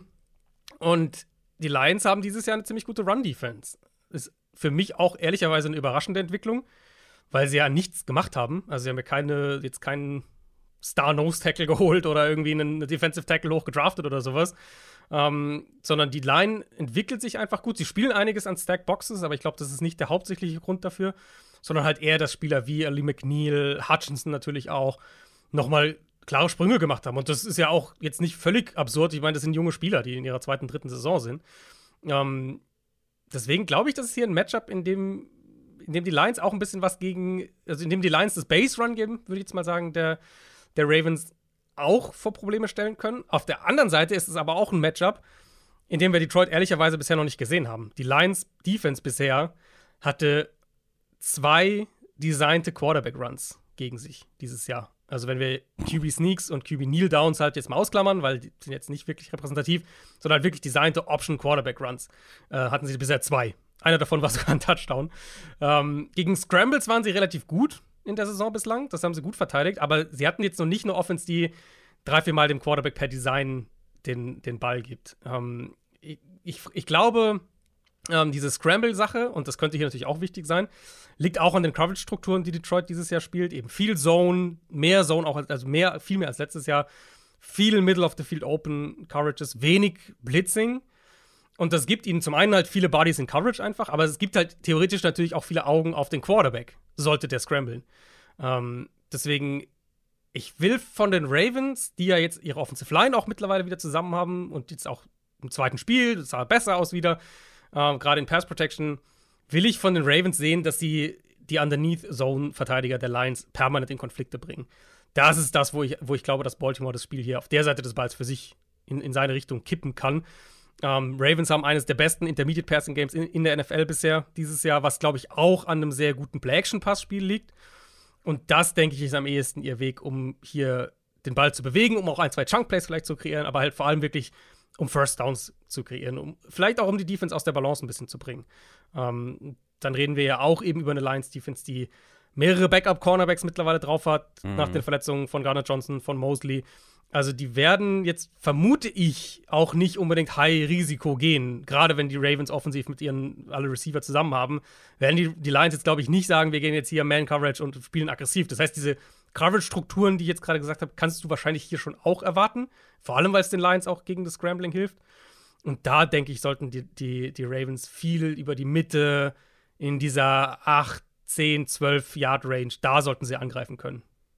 Und da könnte natürlich ein Zay Flowers auch Genau. Schaden Und Mark Andrews anrichten. natürlich auch, ja. Klar, Mark Andrews, logisch.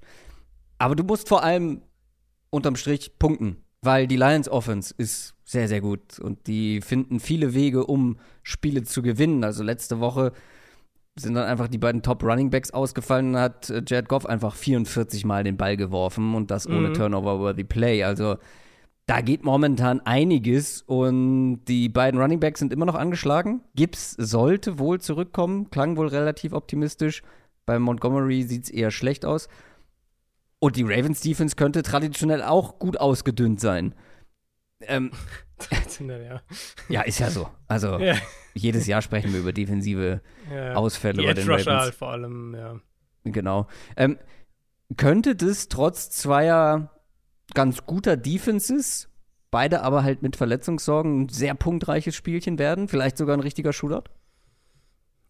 Eigentlich kann ich mir das schon vorstellen. Also bei der Ravens Offense bin ich manchmal noch so ein bisschen zögerlich, mhm. weil das außerhalb von Lamar Jackson mir noch ein bisschen zu inkonstant ist. Ich finde, Lamar Jackson spielt eine tolle Saison. Ist für mich wirklich einer der drei, vier besten Quarterbacks in der NFL dieses Jahr.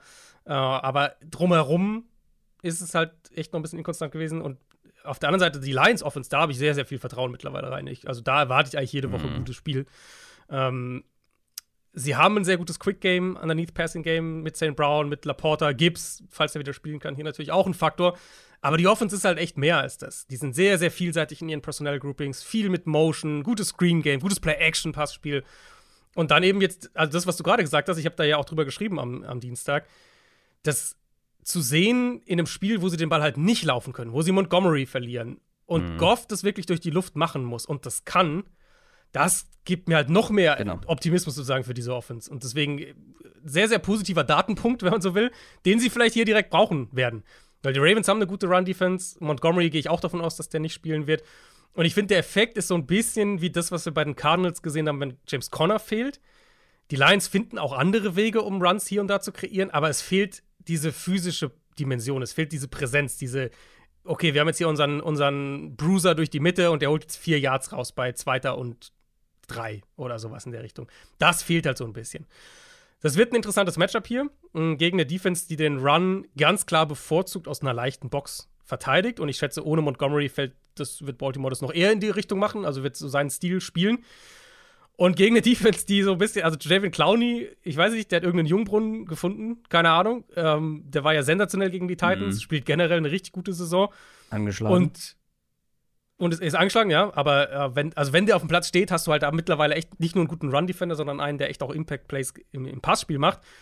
Und dann das gleiche Thema ja ein bisschen auf der anderen Seite. Calvin Neu spielt hier mittlerweile, mhm. äh, während Odafe Owe und David Ojabo verletzt sind.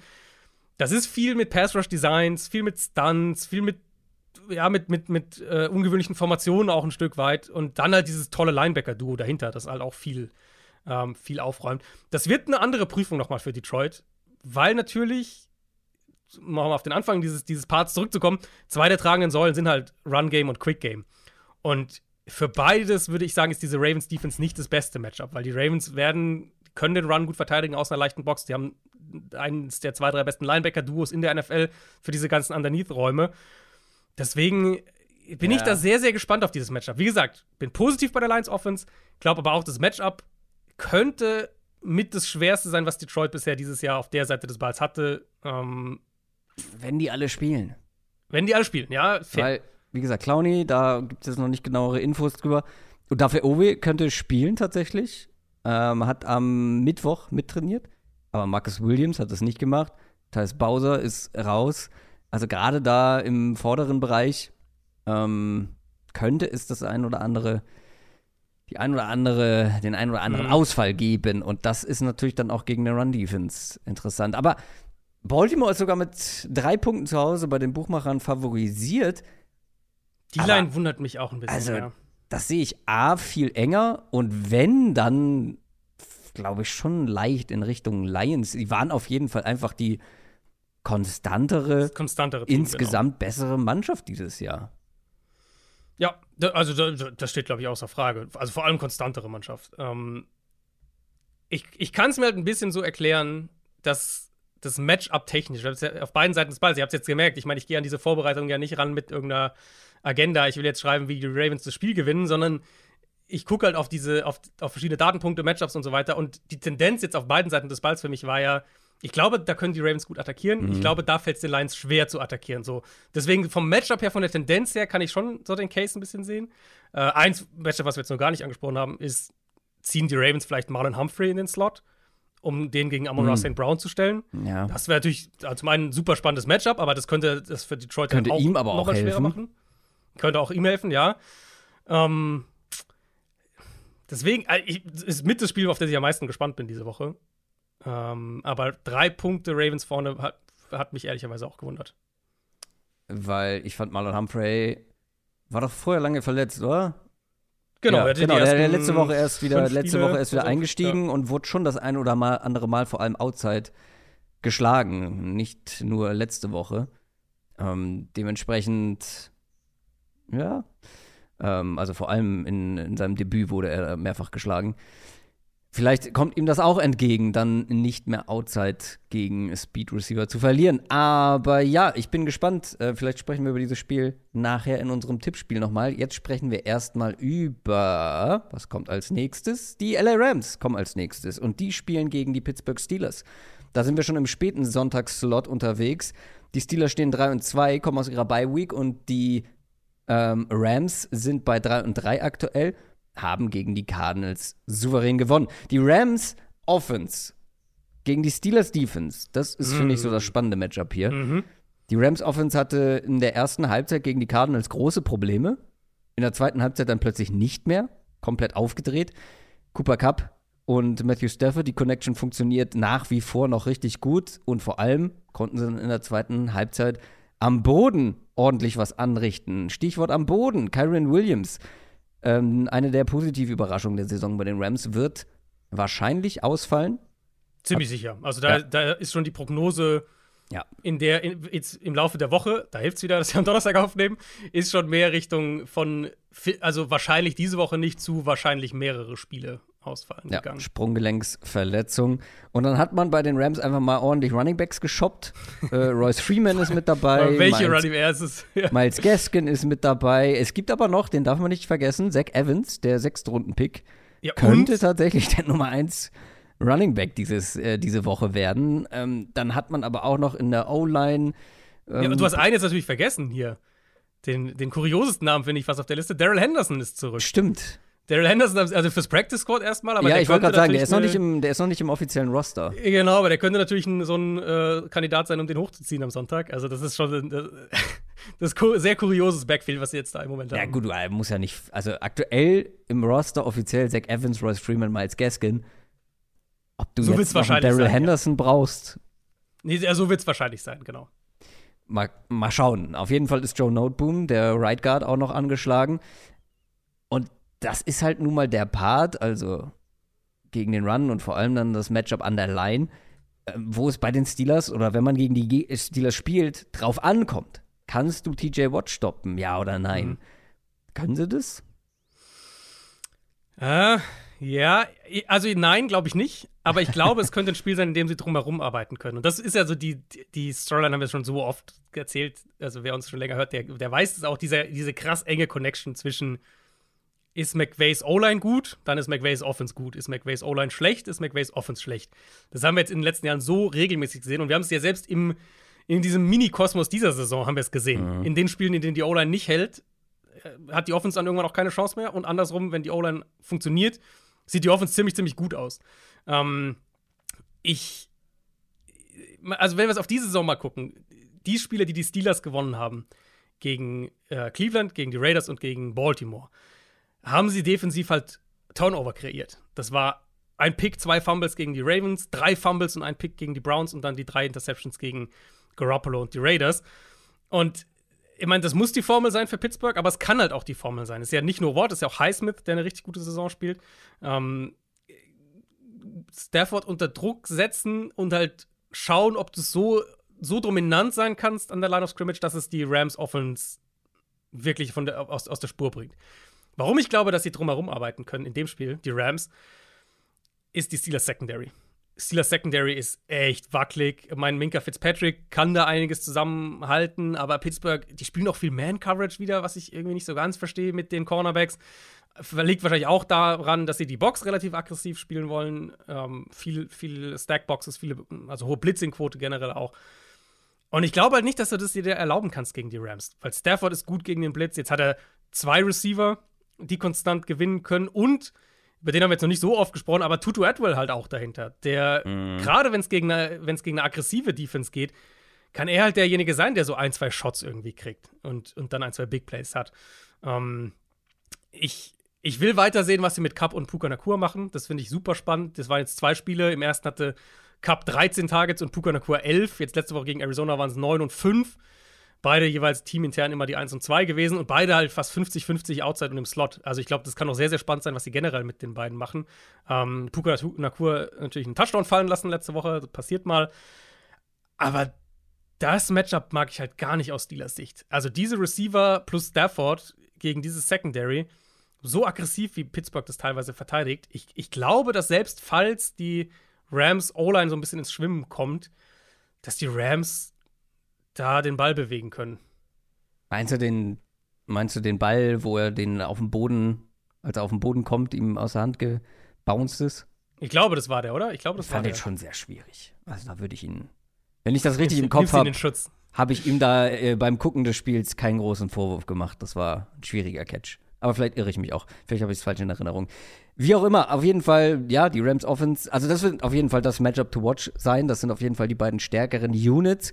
Auf der anderen Seite, wir haben halt eben viel schon über die Rams Offense gesprochen, das auch zu Recht, aber die Rams Defense ist nicht zu unterschätzen, finde ich. Also gemessen daran, gegen wen die schon alle spielen mussten, und da kann es mal sein, dass du nicht so gut aussiehst, also Eagles und 49ers allen voran, und ansonsten haben sie sich eigentlich ganz gut geschlagen, finde ich. Also gerade in der Front hat Aaron Donald mit Byron Young, glaube ich, einen ganz guten Sparringspartner ja, bekommen, die absolut. beide richtig, richtig gut sind in Sachen Pass Rush. Also Byron Young, über den hatten wir mal kurz gesprochen, ich glaube so nach zwei Wochen oder so, so die Rookie-Überraschungen oder die Spieler, die ähm, überraschend gut spielen und schon ja viele Snaps sehen. Byron Young macht genau da weiter und spielt richtig stark und mhm. vor allem gegen in Anführungszeichen schwächere Offenses haben sie dann wirklich wenig zugelassen bisher in der Saison. Und da würde ja. ich die Steelers Offense auf jeden Fall mit ja. dazu zählen aktuell. Ja. Und, ähm, also, ehrlicherweise ist die Steelers Offense eine der schwächsten überhaupt bislang gewesen. Mhm. Und wie gesagt, gegen solche Offenses sah die Rams Defense gut aus. Das wird wieder eine harte Nuss für Penny, äh, für Penny Kickett, genau. für Kenny Pickett und Co. ja, nicht mehr Dollar Pickett, sondern Penny Pickett. Money ähm, Kenny. Mh. Ja, die Rams spielen das wirklich gut defensiv. Die verteidigen fast ausschließlich aus einer leichten Box, ähm, spielen das wirklich sehr auch sehr darauf aus, halt das Big Play zu verhindern mm, und blitzen auch nicht viel, so Liga Mittelfeld ungefähr. Variieren aber im Pass und dann kriegen sie halt Production von diesen jungen Spielern. Young hast du angesprochen, Michael Hoyt ja auch, Kobe Turner, so diese Komplementärspieler neben Aaron Donald, wenn man so will, die spielen alle gut. Ähm, und Pickett ist halt, mein Pickett hält den Ball jetzt nicht mega lange im Schnitt bisher dieses Jahr. Aber, und das ist auch ein Designproblem in der Offense, vieles ist ein Designproblem in dieser Offense. Er hat eine der niedrigsten Quoten ligaweit an Pässen, die er in unter zweieinhalb Sekunden wirft. Und er hat eine Bottom Five Completion Rate bei Pässen unter zweieinhalb Sekunden. Was halt schon auch zumindest teilweise darauf, darauf zurückgeht, dass sie halt da wenige weniger easy Designs irgendwie haben. So leichte, hier, wir haben jetzt hier mal einen 5-Yard-Pass und wenn der Receiver sich löst, dann macht er daraus 10 nach dem Catch oder sowas. Und so wie die Rams spielen, wird es wahrscheinlich schwierig, den Ball schnell zu werfen. Und es wird wahrscheinlich so sein, dass Pickett viele unterschiedliche Post-Snap-Bilder ähm, kriegt. Und dann ist halt, glaube ich, die Pass-Protection einfach zu wackelig hier. Also, ich meine, du hast theoretisch individuelle Matchups für die Steelers. George Pickens natürlich auf der einen Seite Deontay Johnson könnte zurückkommen. Mhm. Das könnte dann logischerweise auch wichtig, ein, ein ja. Schlüssel sein. Um, ähm, und und uh, Pat Fryermuth wird ja auch wahrscheinlich zurück sein. Also da, das erhebt, das hebt den Floor so ein bisschen an für diese Offense und gibt ihnen ein paar, ein paar individuelle Matchups eventuell. Aber es ist halt auch der einzige Weg, wie es funktioniert. Also es geht halt nur über diese Playmaker, weil ich habe jetzt schon über diese Quick-Game-Geschichten gesprochen und diese ganze Offense ist ja so statisch. Da haben wir oft mhm. drüber gesprochen. Ja. Dann neben dem ganzen, also Playdesign, so wenig Kreativität, wenig Bewegung drin. Sie haben eine der niedrigsten, nee, sie haben sogar die niedrigste Play-Action-Rate in der NFL. Sie haben mit die wenigsten Screens ligaweit. Und, und, und wenn sie Screens werfen, sind sie super ineffizient damit. Ähm, sie das, haben, ist doch schon seit, das ist doch schon seit ja, zwei seit Saisons Matt Canada. So. Seit Matt Canada seit Matt da ist. Richtig, richtig. Da haben wir noch am Anfang ähm, äh, gefragt, Matt Canadas. Kann er nicht, offensichtlich. Kann er nicht anscheinend, ja. Äh, und dann halt ähm, sind sie in ihren Personalgroupings sehr eindimensional, spielen ja eigentlich fast nur 11 und ein bisschen 12. Und das Run-Game, haben wir vorhin schon mal gesagt, ist mit das schlechteste, nach Rushing Success Rate sogar das schlechteste in der NFL, zusammen mit den Bucks. Und dann ist es halt schon so, wo soll es denn herkommen? Also wenn, ja, wenn halt Deontay Johnson mal ein Play macht, wenn Pickens mal ein Play macht, wenn Jalen Warren mal ein Play macht, wenn Pat Fryermuth mal ein Play, macht. Aber das kann ja nicht die Basis sein. Und ich glaube auch, dass die Rams das halt defensiv ähm, genug unterbinden werden, dass die Steelers so hier nicht jetzt irgendwie auf 24 Punkte kommen. Unterschätzen wir mal wieder die Steelers? Unterschätzen wir mal wieder Mike Tomlin? Also, es ist so ein bisschen so ein, äh, an irgendeinem Punkt muss man dem ein, ein Stück weit Credit geben. Also, für die Art und Weise, wie sie Spiele gewinnen. Aber auf der anderen Seite gucke ich dann halt auch drauf, ja, sie sind 3 und 2, aber ich gucke halt drauf, wie sie dieses Spiel gegen Baltimore vor allem gewonnen ja, haben. Ja, ja, und sag klar, halt, das ist nicht, das kann so nicht regelmäßig funktionieren. Mike Tomlin schafft es immer wieder, auch mit vielleicht nicht den besten Mannschaften, zumindest ja, am Ende des ja, Jahres genug Spiele gewonnen zu haben, um keinen negativen Fall. Rekord zu haben. Und die Defense wird halt von TJ Watt auch in manchen Spielen getragen. Ich glaube aber hier, dass die Offense einfach nicht genug mithalten könnte. Aber auch das, finde ich, ist ein relativ offenes Spiel. Die Rams sind zu Hause mit drei und ich finde auch zu Recht favorisiert. Aber wie gesagt, die Steelers. Ja, die Steelers, wie gesagt, mit ihrer Defense ein paar Turnover erzwingen vielleicht. Ich glaube trotzdem, dass die Rams gewinnen. Ich bin hier klar bei den Rams. Ich glaube, die Rams gewinnen und covern. Dann sind wir bei den Kansas City Chiefs. Die spielen zu Hause gegen die LA Chargers. Die stehen 2 und 3 haben knapp gegen die Cowboys verloren und die Chiefs seit Woche 2 jetzt mittlerweile ungeschlagen, haben auch die Broncos besiegt, stehen 5 und 1. Dieses Spiel war die letzten Jahre eigentlich immer ein Highlight, so im, mhm. im Kalender, ja. diese zwei Spiele. Weil zwei der besten jungen Quarterbacks der Liga gegeneinander, zwei Top-Teams. Dieses Jahr, also ich weiß nicht, ich bin über dieses, bin dann zu diesem Matchup gekommen es hat sich nicht das gleiche Gefühl eingestellt wie die letzten Jahre. Also natürlich, die Chiefs sind immer noch ein absolutes Top-Team und da haben wir ja schon in den News drüber gesprochen. Wenn die Offense sich dann mal so richtig finden wird, sind sie wieder ein absoluter Top-Favorit in der AFC. Aber die Chargers. Pff. Also die Chiefs sind nicht ohne Probleme und die Chargers haben mal wieder viele davon. Die Chiefs Offense, fangen wir mal damit an. Ähm, ja. Die Chiefs Offense läuft halt nicht richtig rund sie funktioniert, weil Patrick Mahomes und ähm, Travis Kelsey machen dann genug meistens. Mhm. Aber sie brauchten auch letzte Woche, weil Mahomes nicht sein bestes Spiel hatte, Hilfe zum, von, äh, von zum Beispiel einem 60-Yard-Field-Goal von der Defense und auch von Special Teams, um dieses Spiel dann letztendlich auch zu gewinnen. Travis Kelsey, ja, der ist da nach wie vor so der Anker, spielt wie auf Wolke 7, habe ich mir hier notiert. Ich weiß auch nicht, was da gestern los war. Ähm, aber ansonsten, du wolltest über Rushy Rice sprechen. Tief in deinen Feelings, tief in deinen Feelings in äh, Kelsey Swift oder was? ja, absolut. Händchen haltend, Adrian, wurden sie fotografiert. Ja. Händchen haltend ist das nicht schön. Äh, du wolltest aber über Rushy Rice sprechen. Das äh, ja. mache ich immer ja. gerne. Ich habe ja schon in den News gesagt, bekommt mhm. zu wenig Targets nach äh, in meinen Augen, nach meiner Meinung. Ähm, und das reicht dann halt nicht. Nicole Hartmann will jetzt nicht den großen Unterschied machen.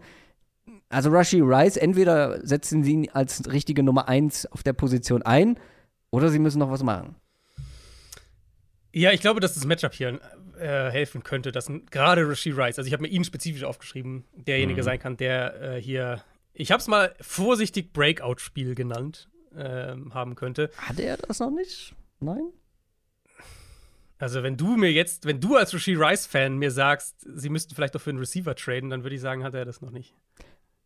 Äh, nee, ich habe ja gesagt, entweder traden oder halt ihn mit vernünftig vielen Targets füttern. Aber er okay, hatte schon okay, ein Spiel mit sieben Targets, fünf Catches. Ja, aber, das war aber auch das, das Highlight. Und letzte Woche waren es 72 Yards. Hm. Ich habe mir witzigerweise genau die, ich mir genau die umgekehrte Geschichte aufgeschrieben. Ich habe mir geschrieben, Rasheed Rice bisher in sechs Spielen einmal mehr als fünf Targets, kein 75-Yard-Spiel bisher. Boah, das ist aber auch wirklich, da hast du aber auch wirklich genau an. Ja, 75, das ist 75 Yards ist nicht wenig. Das stimmt, aber Puka Nakua hatte das schon ein paar. Ja, Puka Nakua ist ja auch die absolute Sensation bisher. Ja. Rashi Rice, nee. let him cook. Ja, nee, also und ich glaube, das ist halt ein Spiel, in dem er tatsächlich, äh, in dem er das tatsächlich machen kann. Weil die Chargers bisher lassen etwa über ein Expected Point Added pro Play zu gegen Slants, Digs und tiefe Crosser. Das ist mit weitem Abstand der höchste Wert. Damit ist nicht Stefan gemeint, muss man dazu sagen, sondern die, Korrekt. die Route, die Route. also also äh, erst ein Slant, erst ein Slant genau. so ein bisschen und dann zu einer In-Route, also quasi so. Also Dig Route ist zwei so eine, Cuts. Ist, nee, nee, nee. Dig Route ist eine, ähm, also, ist diese, du gehst vertikal so 10 Yards ungefähr und gehst dann scharf nach innen. Also stellt euch wie so ein, wie so zwei gerade Linien vor, gerade vor, gerade nach innen sozusagen. Nee, das, das ist ja eine In-Route. Das ist eine Dig-Route. Nein. Also in meinen Playbooks bisher war eine Dig-Route eine, wo du erst einen Slant antäuscht oder eine, einen Post antäuscht und dann zu einer richtigen 90 Grad In-Route abbrichst. Ich das google jetzt parallel. Googles mal parallel, aber ich, also das kenne ich als eine andere Route. Ist ja auch egal. Auf jeden Fall, was ich damit meine, sind eben diese In-Breaking Routes. Diese äh, Slant halt so, ja, kennt ihr alle, weiß nicht, 5, 6, 7 Yards tief und dann halt Dig Route bisschen dahinter, tiefere Crosser noch weiter dahinter. Du hast recht, ähm, mit was verwechsel ich denn das gerade? Ich glaube, ich, ver ich verwechsel das mit einer anderen. Aber ja, auf jeden Fall eine In-Breaking Route, ja. Genau, genau. Ähm, was du jetzt erstmal sagen würdest, naja, das ist jetzt nicht ideal vor dem Spiel gegen Kansas City. Kansas City an sich ist das, sind das Bereiche des Feldes, wo sie absolut angreifen wollen. Bisher sind sie da noch nicht so stark, wie wir das von der Offense gewohnt sind. Und ich glaube, das liegt halt viel an dem, was sie mit den Receivern machen. Kelsey, mit Kelsey machen sie das auch, mit Kelsey funktioniert das auch. Aber ich habe dann mal ein bisschen weitergeschaut. Bisher hat Kansas City keinen Wide Receiver für die Chiefs bisher dieses Jahr. Hat in dieser Intermediate-Distanz generell mehr als sechs Targets überhaupt. Also, sie, sie gehen da gar nicht bisher großartig hin. Nur mal, um es mal einzuordnen: Die Dolphins haben drei Wide Receiver mit neun oder mehr Targets in dem Bereich des Feldes. Also Hill, Waddle natürlich und Braxton Barriers. Puka Nakua, ich habe ihn gerade angesprochen, hat 22 Intermediate Targets. Das sind mehr als Sky Moore, Justin Watson, Rasheed Rice und Marcus Waldes Scantling zusammengenommen. Und man kann es jetzt natürlich ganz simpel sagen, die Juju-Rolle fehlt ihnen halt aus dem letzten Jahr. Und ich frage mich halt rein vom Matchup her, ob das das ist, in dem wir das mehr kriegen, weil die Chargers so anfällig sind in dem Bereich. Gerade auch für diese spezifischen Routes. Ob das ein Spiel ist, in dem ein Rasheed Rice halt wirklich mal 10 Targets kriegt, 100 Yards hat und einen Touchdown. So in diese Richtung. Ähm, auf der anderen Seite, Chargers Defense generell fand ich eigentlich war nicht schlecht gegen die Cowboys am Montagabend. Über weite Strecken zumindest nicht schlecht. Aber dann halt wieder mal bescheuerte Strafen, lange Third Down Conversions, teilweise auch Durchstrafen, lange Third Down Conversions. Das zieht sich einfach durch die Saison bei denen. Also da haben wir schon, da haben wir schon nach dem Titans-Spiel in Woche 2 drüber gesprochen, dass es halt nicht sein kann, dass diese, diese Defense dann von so einer Offense sich in kritischen Momenten Big Plays einschenken lässt. Mm, und um mit dem Thema zu bleiben oder in dem Bereich des Feldes zu bleiben, die Linebacker der Chargers. Also gerade Kenneth Murray. Mal wenn der Downhill kommen kann, okay, das funktioniert, aber wenn der viel lesen und viel verarbeiten muss, in Coverage sein muss, die Defense, die Offense mit ihm ein bisschen spielt, dann wird das schnell, schnell schwer. Und ich glaube, da werden die Chiefs genau ansetzen können. Ähm, Chargers sind auch mal wieder anfällig in der Run-Defense. Das ist auch so eine Komponente, die ich von den Chiefs ehrlich gesagt offensiv mehr sehen will. Also, dass sie gerade, wenn die Receiver-Gruppe so inkonstant ist, auch am Boden ein bisschen mehr diktieren können das könnte für mich so ein Matchup sein, in dem Kansas City ein paar Schalter umlegt. Ähm, wenn wir es positiv sehen aus Chiefs Sicht. Um aber zumindest den anderen Winkel auch noch reinzuwerfen. Es könnte auch ein Matchup sein, in dem die nach wie vor wackeligen Offensive Tackles der Chiefs zu einem richtigen Problem werden. Ja, Khalil Mack spielt mittlerweile wieder besser. Joey Bosa war jetzt zumindest in der Rotationsrolle zurück letzte Woche. Der wird sicher auch mehr Snaps bekommen. Und Tuli Tuipolotu mm, mm. spielt echt eine gute Saison. Über die letzten drei Chargers-Spiele jetzt 15 mhm. Quarterback-Pressures gehabt. Der, also, die Chiefs-Tackles sollten hier nicht so schwimmen, wie wir es jetzt die letzten Wochen schon teilweise wieder gesehen haben. Ich finde die Route einfach nicht, die ich meine. Finde da keine Begrifflichkeit. Schreibst für. du mir noch mal, wie, wie soll die aussehen? Also du ist quasi so ein Three-Step-Slant, also mhm. relativ schnell nach innen, 45 Grad. Aber ja. dann brichst du nach ein paar Strichen zu einer In-Route ab. Wir haben die halt immer Dig-Route genannt, weil sie am Ende eine Dig-Route dann letztendlich ist, also eine In-Route.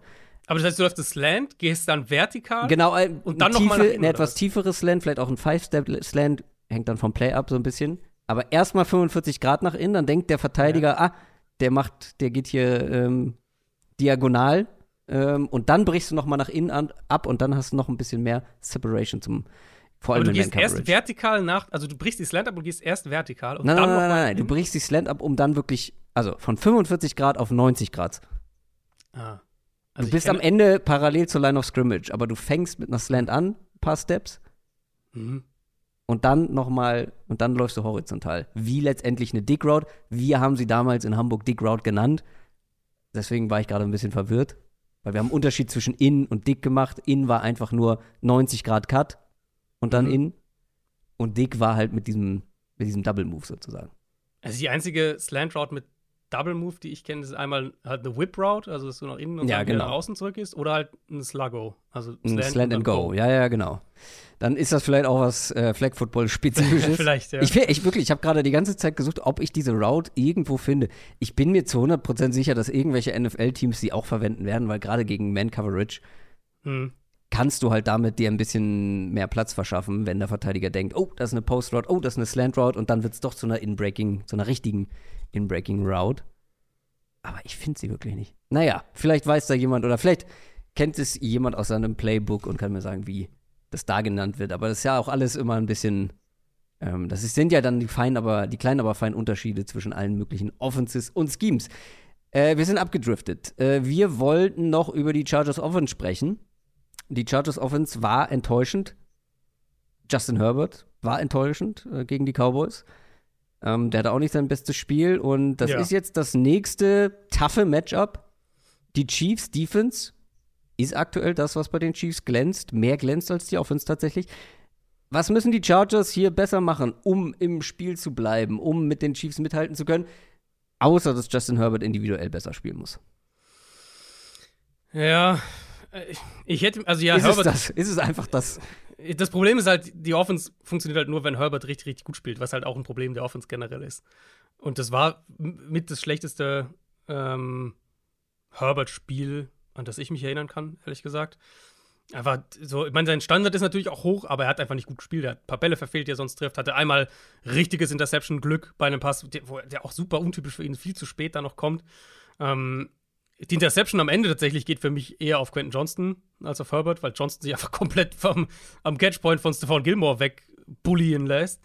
Ähm, aber das geht eigentlich schon in den Punkt über. Die Chargers kamen aus der Bye Week jetzt gegen Dallas. Und da hätte ich halt sehen wollen, dass die ein paar neue Ideen reinbringen, mhm. so ein paar offensiv, so ein paar Sachen reparieren. Unter anderem eben Ideen, um Quentin Johnston zu einem größeren Teil der Offense zu machen, jetzt wo Mike Williams raus ist. Er hat zwei Targets, null Catches. Ja, richtig. Und eine Interception verschuldet. Ähm, aber es war halt wirklich nichts davon. Und, und das ist halt immer noch so, für mich wirklich immer noch so, wenn, dann muss Herbert die Nummer tragen, sonst wird es einfach nichts. Und das ist halt echt ein Problem. Ähm, und ja, sie hatten hier und da schon Spiele dieses Jahr, wo sie dann den Ball gut gelaufen sind, weiß ich. Aber das ist halt wirklich sehr, sehr Matchup-spezifisch. Und wenn du dann halt nach wie vor jetzt mit einem Backup-Center spielst, gegen eine Chiefs-Defense, die nicht verrückt blitzt, aber gute Blitz-Packages hat, mit denen auch relativ effizient ist, die Chiefs haben mit Trent McDuffie eine ziemlich gute Antwort auf Keenan Allen im Slot. Ähm, ich glaube, das wird schwer für, für, für die Chargers. Die Chiefs werden sie bestimmt auch ein bisschen einladen, den Ball zu laufen. Kansas City spielt ja viel äh, aus, aus leichten Boxes dieses Jahr. Das heißt, eventuell kriegen wir da so ein bisschen mehr Run-Game auch von den Chargers. Aber wenn die dann halt irgendwie übers Run-Game kommen müssen und über Austin Eckler auch im Passing-Game, weil vielleicht Keenan Allen zumindest teilweise abgemeldet ist, boah, das ist dann halt schon wieder zäh und das ist dann halt schon wieder auch so ein Spiel, wo du von Herbert nahe an der Perfektion irgendwie äh, verlangst, dass er halt, äh, weil sonst nicht offensiv funktioniert. Palmer wäre vielleicht so der eine positive, den ich herausstellen würde. Joshua Palmer, der hatte ein paar gute Momente jetzt auch gegen die Cowboys. Der wird am ehesten sowas wie der X-Faktor vielleicht für diese Offense jetzt, ähm, weil Quentin Johnson scheint es nicht zu sein. Ich will ihn noch nicht komplett abschreiben, aber das ist bisher ein sehr Mauerstart für einen hohen Draftpick in seiner NFL-Karriere. Mhm. Die Chiefs sind mit fünfeinhalb Punkten favorisiert. Fünfeinhalb Punkte finde ich viel. Wir sprechen ja mal darüber, wie, wie eng die Chargers-Spiele sind. Und wir haben da meistens dann über die gewonnenen Spiele gesprochen. Mhm. Aber ich habe jetzt noch mal bei den Niederlagen geguckt. Von den letzten sieben Niederlagen gab es eine einzige, äh, wo der Unterschied größer war als 5,5 Punkte. Das ist immer eng in beide Richtungen. Also es ist immer eng bei den Chargers. Ja, das ist, immer eng. typische Chargers-Spiele. Das ist eigentlich immer so. Was glaubst du, wie geht's aus?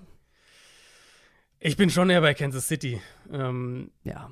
Ich finde die 5,5 eben, weil ich der Chiefs Offense jetzt auch noch nicht so richtig ganz vertraue. Und gerade eben dieses Matchup Offensive Tackles gegen Pass Rush könnte hier ein Problem werden. Für die sind die 5,5 viel, aber man darf halt echt nicht vergessen, und das passiert mir auch manchmal noch, dass die Chiefs eine richtig gute Defense haben dieses ja, Jahr. Ja, ja. Deswegen bin ich da schon bei, schon eher bei Kansas City. Ähm, vielleicht mit 5,5 würde ich die Chargers sogar nehmen, aber straight up Spiel, denke ich, werden die Chiefs gewinnen. Dann sind wir schon beim Sunday Night Game angelangt und das tragen diese Woche die Philadelphia Eagles und die Miami Dolphins aus. Das ist das Topspiel der bisherigen Saison. 5 und 1 Dolphins gegen 5 und 1 Eagles. Die allerdings gerade aus ihrer ersten Saisonniederlage kommen und das war überraschend gegen die Jets. Da haben wir viel drüber gesprochen, im Montalk allen voran. Generell haben wir in den letzten Wochen eigentlich fast jede Woche über die Eagles Offense ausführlicher gesprochen. Und das hier sollte aber ein Matchup sein, das der Offense wieder etwas mehr liegen könnte. Also gerade wenn ich so an die Run-Defense der Dolphins denke, wenn ich daran denke, wie ein Chuba Hubbard 4,6 Yards pro Run hinbekommt, das sollte wieder ein besseres Run-Game der Eagles sein und damit dann auch wieder eine ganz solide Baseline geben für diese Offense, oder nicht? Äh, ja, ja, denke ich schon. Ähm, Aber? Also, es gibt natürlich so ein paar Fragezeichen. Mhm. Zum einen Lane Johnson mhm. ist äh, natürlich so das größte Fragezeichen. Knöchelverletzung bei ihm.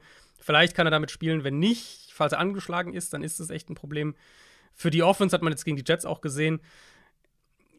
Ich habe, wir haben ja am Montag drüber gesprochen. Ich fand halt beides war so ein bisschen wahr in dem Spiel. Sie hatten Probleme ähm, offensiv, nach wie vor das Problem mit dem Passing Game, den Ball äh, konstant zu bewegen, immer noch sehr Big Play abhängig. Und dann hatten sie aber halt auch viele individuelle, teils fluky Fehler, die das Spiel halt auch dann in Richtung Jets gekippt haben. Rein aufs Matchup bezogen ist es natürlich schon ein Spiel, wo ich sage, Get Right Game, gerade fürs, fürs Run Game. Ähm, wir reden hier über eine Bottom 8 Run Defense in EPA pro Run und Rushing Success Rate. Natürlich, die Dolphins, ein Stück weit ist es auch nicht gewollt in dem Sinne, dass sie so schlecht sind gegen den Run, aber ein Stück weit gewollt, wie sie halt spielen also ganz viele Lightboxes, ganz viele Two-High-Shells, uh, Pre-Snap, was ja auch okay ist, aber halt zum Problem wird, wenn du regelmäßig am Boden verlierst. Was ich sagen würde, ist, dass es ein bisschen besser geworden ist im Laufe der Saison, ähm, aber wirklich sattelfest ist es nicht. Und das haben wir jetzt gegen die Panthers gesehen. Eben, du hast mhm. Hubbard ja angesprochen. Jetzt kommen die Eagles, die erstmal mit Abstand die schwerste Rushing-Aufgabe darstellen, mit der es die Dolphins Defense bisher zu tun hatte. Beste Offensive Line, mit der es Miami's Defense bisher zu tun hatte. Wahrscheinlich war bisher die Chargers in Woche 1, würde ich sagen. Jetzt kommt diese Eagles-Line. Ja, zumindest waren die Chargers sehr gut am Boden. Also, genau, genau, aber auch ja. qualitativ. Wahrscheinlich die Chargers O-Line, die ja dann in Bestbesetzung war in Woche 1, das ist wahrscheinlich die beste O-Line, mit der es die, die, die, Dolphins Defense bisher zu tun hatte. Ähm, jetzt kommen die Eagles. Die Dolphins hatten es noch nicht wirklich mit einem Run-Game zu tun, das um den Quarterback herum aufgebaut ist. Also sie hatten Josh Allen, klar. Ähm, aber der hat nicht viel am Boden gemacht in dem Spiel. Die Bills haben das ja anderweitig dominiert. Sie hatten Daniel Jones, aber auch der hat jetzt nicht wahnsinnig viel am Boden gemacht. Jetzt kommt der Quarterback mit den meisten Runs aller Quarterbacks mit in der NFL bisher dieses Jahr, der Quarterback mit den meisten Rushing Touchdowns, der Quarterback mit den drittmeisten Forced Miss Tackles und den meisten Rushing First Downs. Und die Gefahr, die ich halt so ein bisschen sehe aus Dolphins Sicht, ist, dass es eben, dass sie es eben in Fangios Stil auch gerade hier in dem Spiel so spielen wollen. Dass sie halt sagen, ey, jetzt kommt hier eine, eine Offense, die ist super abhängig von den Big Plays. Die haben zwei richtig gute Receiver mit Smith und Brown. Mhm. Das ist gerade, das ist das Matchup, in dem wir unter Vic Fangio eben das noch vielleicht noch im extremeren Stil so spielen wollen. Mit sehr zurückgezogen, wir lassen keine Big Plays zu, ihr müsst uns anderweitig schlagen. Also genau für diese Art Passing Offense spielt Vic Fangio, Vic Fangio seine Defense ja so, wie er sie spielt. Die Eagles Offense, die inkonstant sein kann im, im Passing Game underneath, die nicht gut darin ist, wenn sie irgendwie Drives lange übers Passspiel aufziehen muss und die von den Big Plays lebt. Also genau dafür machen sie es, ja. Es gibt halt hier ein echtes Szenario, in dem die Eagles für sieben Yards pro Run oder sowas laufen ja. oder sechs Yards pro Run laufen. Ja. Und das ist halt die Gefahr für die Dolphins. Und bisher haben sie nicht gezeigt, dass sie sich da wirklich anpassen können. Savian Howard ist auch angeschlagen. Das würde dann noch mehr dafür sprechen, dass sie, dass sie sehr auf Absicherung bedacht sind, um halt nicht die Big Plays zuzulassen. Ich glaube halt, es wird, es kann ein Get-Right-Game sein für die Eagles im Sinne von, dass sie sehr gut den Ball bewegen und sehr viel punkten. Ich glaube aber halt nicht, dass wir jetzt ein, ein Spiel kriegen, in dem Jalen Hurts den Ball 20 Mal kurz wirft und sie so den Ball bewegen. Aber vielleicht werden sie es halt auch gar nicht brauchen. Und dann ist die Frage, machen sie am Ende genug Punkte? Ja. Weil selbst wenn du offensiv gegen die Dolphins punkten ja. kannst, und das konnten schon einige, muss man ehrlicherweise ja sagen, musst du halt irgendwie die Dolphins Offens limitieren zumindest. Und da wiederum gibt es nicht so viele Positivbeispiele. Und da mache ich mir auch ein bisschen Sorgen aus Eagles Sicht. Also außer James Bradbury gibt es nicht mehr viele fitte Cornerbacks. Mhm. Bei Darius Slay muss man abwarten. Ja. Ähm, Habe ich jetzt noch keine ganz aktuellen Infos. Zwei von drei Safeties sind angeschlagen. Also Mhm. Reed Blankenship sollte spielen können. Aber generell in der Secondary, da fallen das, äh, viele aus. Ich habe das noch ein bisschen, ja, weil das war auch für mich so einer der Talking. Ja, klar, wenn du gegen diese Offense spielst, Ja. wer covert diese Receiver, ist natürlich generell ein Talking Point. Aber ich habe hier wieder ein bisschen mir das noch angeschaut. Ähm, Bradbury war tatsächlich der einzige Day One Starter, der im vierten Viertel noch auf dem Platz stand im Spiel gegen die Jets. Ja. Maddox, der Slot Corner und Justin Evans, einer der beiden Safeties, sind beide auf Injured Reserve. Slay hat eine Knieverletzung, Status offen für diese Woche. Blankenship musste mit einer Rippenverletzung raus, ist auch noch offen. Sieht so aus, als könnte er spielen, aber noch, noch nicht ganz sicher und wird dementsprechend auch nicht bei 100% sein. Josh Joby hat auf Corner dann äh, also hat gestartet auf Corner. Den haben sie dann gebencht und Eli Riggs reingeworfen. Der hat sich verletzt. Dann musste Joby wieder rein. Bradley Roby, den sie als Nickel-Ersatz geholt hatten, musste auch verletzt raus. Und durch die ganzen Safety-Verletzungen, die sie haben, hat Mikai Garner, den kein, keine Schande, wenn man den nicht kennt. Ehrlich gesagt, ich habe ihn auch nochmal nachgeschaut. Undrafted Rookie Corner. Hat 21 Snaps auf Safety gespielt in dem Spiel. Also, das ist schon viel, viel, was da zusammenkommt. Und klar, die große Hoffnung ist zum einen, dass, dass, also das Blankenship und Slay spielen können diese Woche. Aber die sind hier schon echt angeschlagen und da reden wir ja noch gar nicht drüber, dass die Eagles halt per Design, also per Design in puncto Roster-Building, nicht gut auf Linebacker und nicht sonderlich gut auf Safety sind. Blankenship ist da ja wirklich eine positive Überraschung irgendwo. Aber das sind halt nicht die Stärken dieser Defense, weil sie da auch jetzt nicht wahnsinnig viel rein investieren. Und gleichzeitig ist es halt genau der Bereich, in dem Miami mit, mit seinen ganzen Motions, mit seinen schnellen Receivern, mit diesen ganzen schnellen Routes nach innen, da fordern sie dich halt heraus. Und, und Dolphins nutzen generell Motion und, also ich habe mal geschaut, Pre- und Ad-Snap Motion zusammengenommen, bei fast 80 Prozent ihrer offensiven Plays. Ähm, ist nach wie vor so, dass Tour den Ball super schnell wirft, schneller als jeder andere Quarterback in der NFL. Und ähm, wahnsinnig viel Production halt kriegt. Die, die stehen bei fast neun Yards pro Pass bei Pässen, die unter zwei, in unter zweieinhalb Sekunden geworfen werden.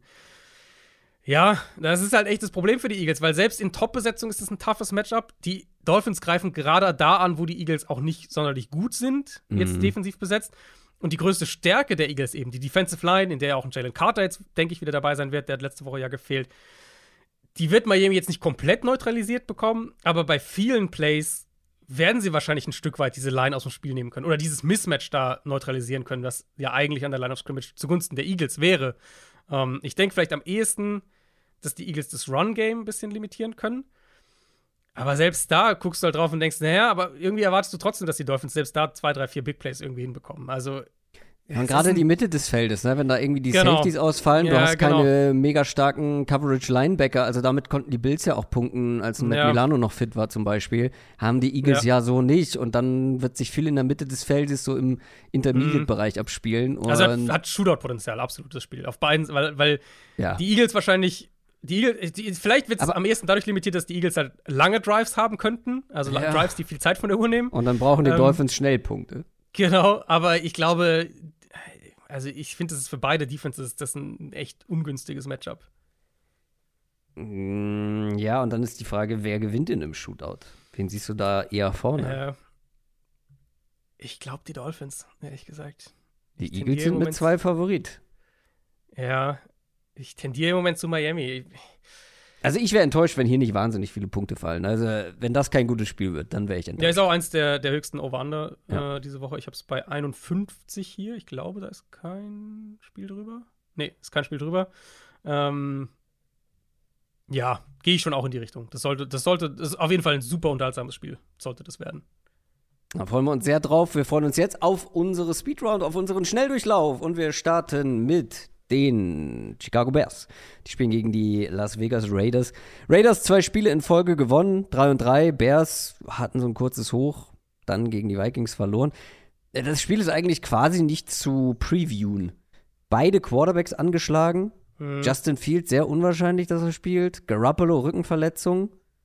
Ähm, da sollte es genauere Untersuchungen geben. Ich weiß nicht, ob es da jetzt schon Updates Er hat immer noch nicht, äh, am Mittwoch jetzt immer noch nicht trainiert. Ja. Ähm, das heißt, ich, also ich habe mir aufgeschrieben, Fields gehe ich ganz klar nicht davon aus. Matt Eberfluss hat am Mittwoch auch noch mal gesagt, äh, hier doubtful. Also wenn Genau, der schon Anfang genau. der Woche, dau- und der war Anfang der Woche auch schon, gehe ich nicht davon aus. Bei Garoppolo scheint es ein bisschen glimpflicher zu sein. Also bei Fields könnten wir wirklich von mehreren Wochen Pause reden.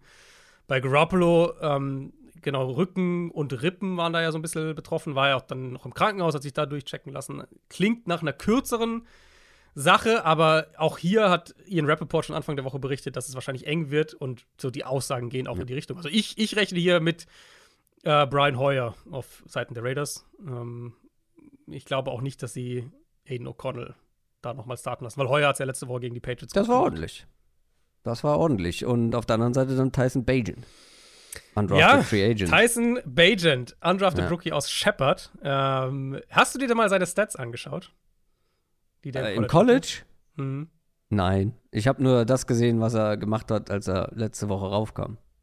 Also ja, die College-Stats sind besser als das, was er, letzte Woche gemacht hat. ähm, ich habe es mir, ich, ich mir hier rausgeschrieben. Ähm, Im College, die, in den letzten beiden Jahren hat der für knapp 10.000 Yards und 94 Touchdowns geworfen. Ja, also, Shepard.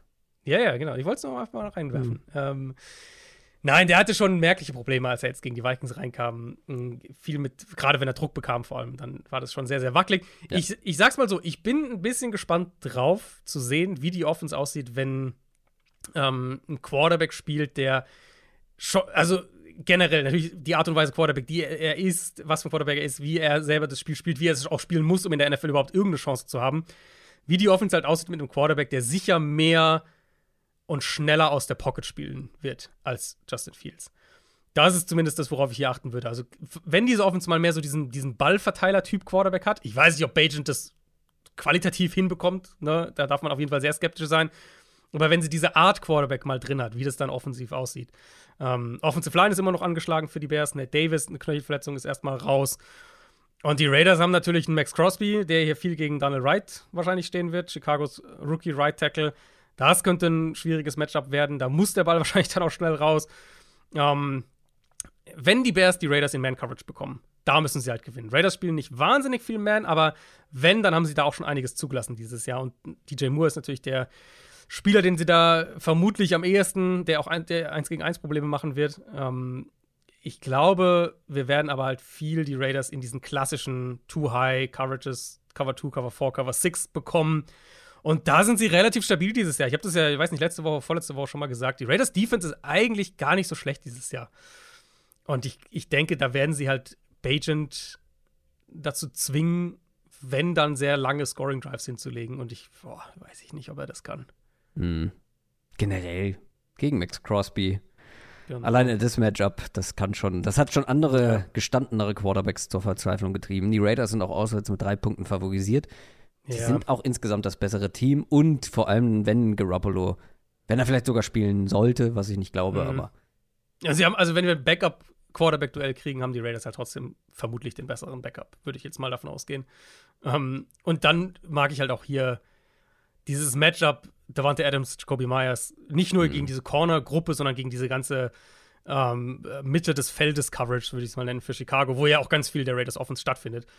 Ich glaube, das ist ein ein klares Matchup zugunsten der Raiders. Und dann kommen wir natürlich, sollte sich das herauskristallisieren, dass das Fields wirklich länger fehlt, dann kommen wir natürlich schon in diese Richtung, äh, war es das für Justin Fields in Chicago? Die Antwort ist ja. Äh, Indianapolis Colts gegen Cleveland Browns. Die Browns stehen 3 und 2, haben überraschend die 49ers geschlagen. Die Colts 3 und 3 gegen die Jaguars verloren. Speaking about Backup Quarterbacks, wir haben in den News drüber gesprochen. Gardner Minshew wird wieder bei den Colts starten. Der hatte ein roughes Spiel. Auf der anderen Seite vielleicht wieder ein Backup Quarterback. PJ Walker. Äh, der hat zwar das letzte Spiel gewonnen, aber gut gespielt hat er nicht unbedingt. Äh, Deshaun Watson könnte diese Woche allerdings zurück sein. Ja, das klingt wieder komisch. Das klingt wieder so. er hat jetzt ja auch wieder, glaube ich, nicht trainiert, wenn ich es richtig gesehen habe. Ähm, keine Ahnung. Also, das, ist, das ist eine komische Situation. Hm, ja, auf jeden Fall. Ähm, da ist irgendwas nicht ganz rund. Ähm, ja, man hat gesagt, man kann keine Timeline geben, wann er wieder zurückkommt. Wir könnten hier wirklich Minshu gegen Walker haben. Mhm. Am Ende weiß ich gar nicht, wie wichtig es ist, weil diese Browns Defense ist am Ende auf jeden Fall die beste Unit auf dem Platz und kann auch dieses Spiel eigentlich entscheiden. Pro ja. Browns. Ja. Da, davon gehe ich, davon ich absolut aus. Ich habe äh, mal ein bisschen mir die Coverages angeschaut von Cleveland. Cleveland spielt ja viel Man dieses Jahr, ähm, haben es auch gegen die Niners so gemacht und haben das sehr, sehr gut gemacht. Und wenn sie dieses Jahr in, gerade in diesen Single High Coverages sind, ich habe jetzt mal Cover 1 und Cover 3, also Cover 3 ist natürlich Zone, aber wird ja im Play auch oft Man, ähm, dann lassen sie mit Abstand die wenigsten Yards pro Coverage Snap zu. Ähm, Gleiches gilt auch für, wenn wir die beiden Standard-Man-Coverages uns angucken, Cover 1 und Cover 2 Man. Da lassen sie halt kaum was zu. Die Browns haben halt wirklich nicht nur diese super Front und die viertbeste Run-Defense nach Success Rate und so weiter, sondern halt eine richtig starke Secondary auch dahinter, mit der sie Man-Coverage spielen können. Und hier gegen die, gegen die Colts mit Minshew, ich gehe halt davon aus, dass Cleveland den Colts eben nicht diese Underneath Zones gibt, damit Gardner Minshew da per Dinken Dank den Ball bewegen kann, sondern dass sie physisch sind, dass sie aggressiv sind, dass sie Man Coverage spielen, um mal diese Pässe auch wirklich herauszufordern, anzugreifen. Minshew hatte ein wildes Spiel, super wildes Spiel letzte Woche, wo er auch wirklich eben nicht dieser Game Manager war, sondern viele Turnover-Bälle geworfen hat, riskante Bälle geworfen hat. Ähm, Colts haben eine ganz gute Offensive Line. Bernhard Reimann ja mittlerweile auch wieder drin. Uh, Braden Smith, der Right Tackle, ist noch angeschlagen. Wenn der nicht spielen kann, bekommen wir Blake Freeland auf Right Tackle, was ich, glaube ich, nicht haben wollen würde in, in dem Spiel gegen, äh, gegen Cleveland. Und ich glaube halt, also ich glaube, die Browns Defense wird ja, wird, ich kann mir nicht vorstellen, dass die Colts da viel machen können. Ähm, weder im Run-Game noch in der Art und Weise, wie sie mit Minshew den Ball halt am ehesten bewegen können.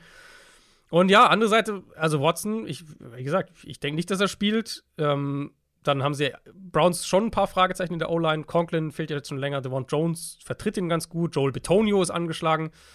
Ähm, und die Colts haben ja zumindest ihre größte Qualität defensiv an der Line of Scrimmage. Zumindest im Pass Rush. Gegen den Run lassen sie immer wieder mal was zu. Sie haben jetzt noch Grover Stewart verloren. Der wurde für sechs Spiele suspendiert. Das ist eigentlich ein sehr, sehr wichtiger Spieler, gerade in der Run-Defense.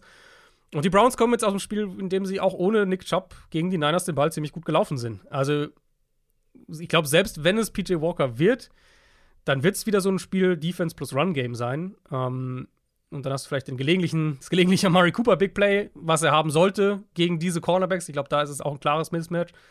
Und ich denke, das wird reichen für, für die Browns. Ich glaube, also wenn man ein bisschen Positives aus Colts Sicht sehen möchte, vielleicht zumindest, ich glaube, dass am Ende die Mannschaft gewinnt, wo der Quarterback weniger Fehler macht. Also Walker hat mehr Spielraum durch die eigene Defense. Mhm. Trotzdem kann ich mir auch schon vorstellen, dass er auch in der Lage ist, so ein Spiel dann wegzuwerfen. Das kann bestimmt passieren. Aber ich meine, dann kommst du halt aus diesem Colts-Spiel letzte Woche und, und guckst ja. dir Minshew an, was der Tag gemacht hat. Ja, aber das ist ja nicht, das ist ja nicht ist nicht typisch für ihn, aber jetzt spielt er halt auch gegen eine Defense, wo ja. das vielleicht noch mal eher passieren wird. Aber vielleicht ist er auch gegen diese Defense ein bisschen vorsichtiger. I don't know. Mhm. Browns sind auf jeden Fall auswärts mit zwei Punkten Favorit. Yep. Die New York Giants spielen gegen die Washington Commanders. Die Commanders haben gegen die Falcons verloren. Nee, gewonnen, Entschuldigung. Ähm, äh, stehen 3 und 3. Die Giants 1 und 5 gegen die Bills zuletzt verloren. Giants ultra hartes Programm, haben wir mehrfach drüber gesprochen. Das ist jetzt zumindest mal so für ein, zwei Wochen einigermaßen vorbei. Also Bills, Dolphins, 49ers, Cowboys waren schon dabei. Die Commanders mm. jetzt ist vielleicht das erste Must-Win-Spiel seit Cardinals Woche 2. Aber einfach wird das auch nicht. Also nee. wahrscheinlich wieder mit Daniel Jones zurück. Ob das jetzt aber den riesengroßen Unterschied macht, weiß ich nicht. Glaubst du, die Giants können hier ihren zweiten Sieg holen? Ja, man kann ja, also die Offense sah mit Taratella ja jetzt nicht schlechter aus. Es ist auch noch, immer echt noch fraglich. Also Jones hat ja diese Nackenverletzung. Ähm, Aber er war sehr optimistisch. Ja, du, du, hast vorhin gesagt, du willst das von den Moment, Coaches nee, haben. Moment. Äh, ah, nee, ja, nee, ja, stimmt doch. Ja, ich hab, du hast vollkommen recht. Er also ich habe mir aufgeschrieben, er hat es gesagt und dann hat Brian Dable gesagt, äh, wir lassen ihn noch mal als limitierten Trainingsteilnehmer. Also nach der, nach der Christoph Kröger-Guideline ja, ja. rechnen wir damit nicht mit. Nein, so. ich glaube, es ist tatsächlich eine 50-50-Sache. Aber wenn glaub, du schon limitiert trainierst am Mittwoch.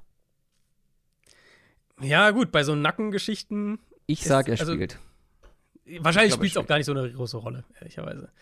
Ähm, was Warum? natürlich auch ein Statement über den Daniel Jones-Vertrag ist. Naja, ah. ähm, die Offense generell so oder so ist halt immer noch limitiert, sehr davon abhängig, dass sie halt mit kurzen Pässen den Ball bewegen können, weil die Line einfach eine riesige Baustelle ist.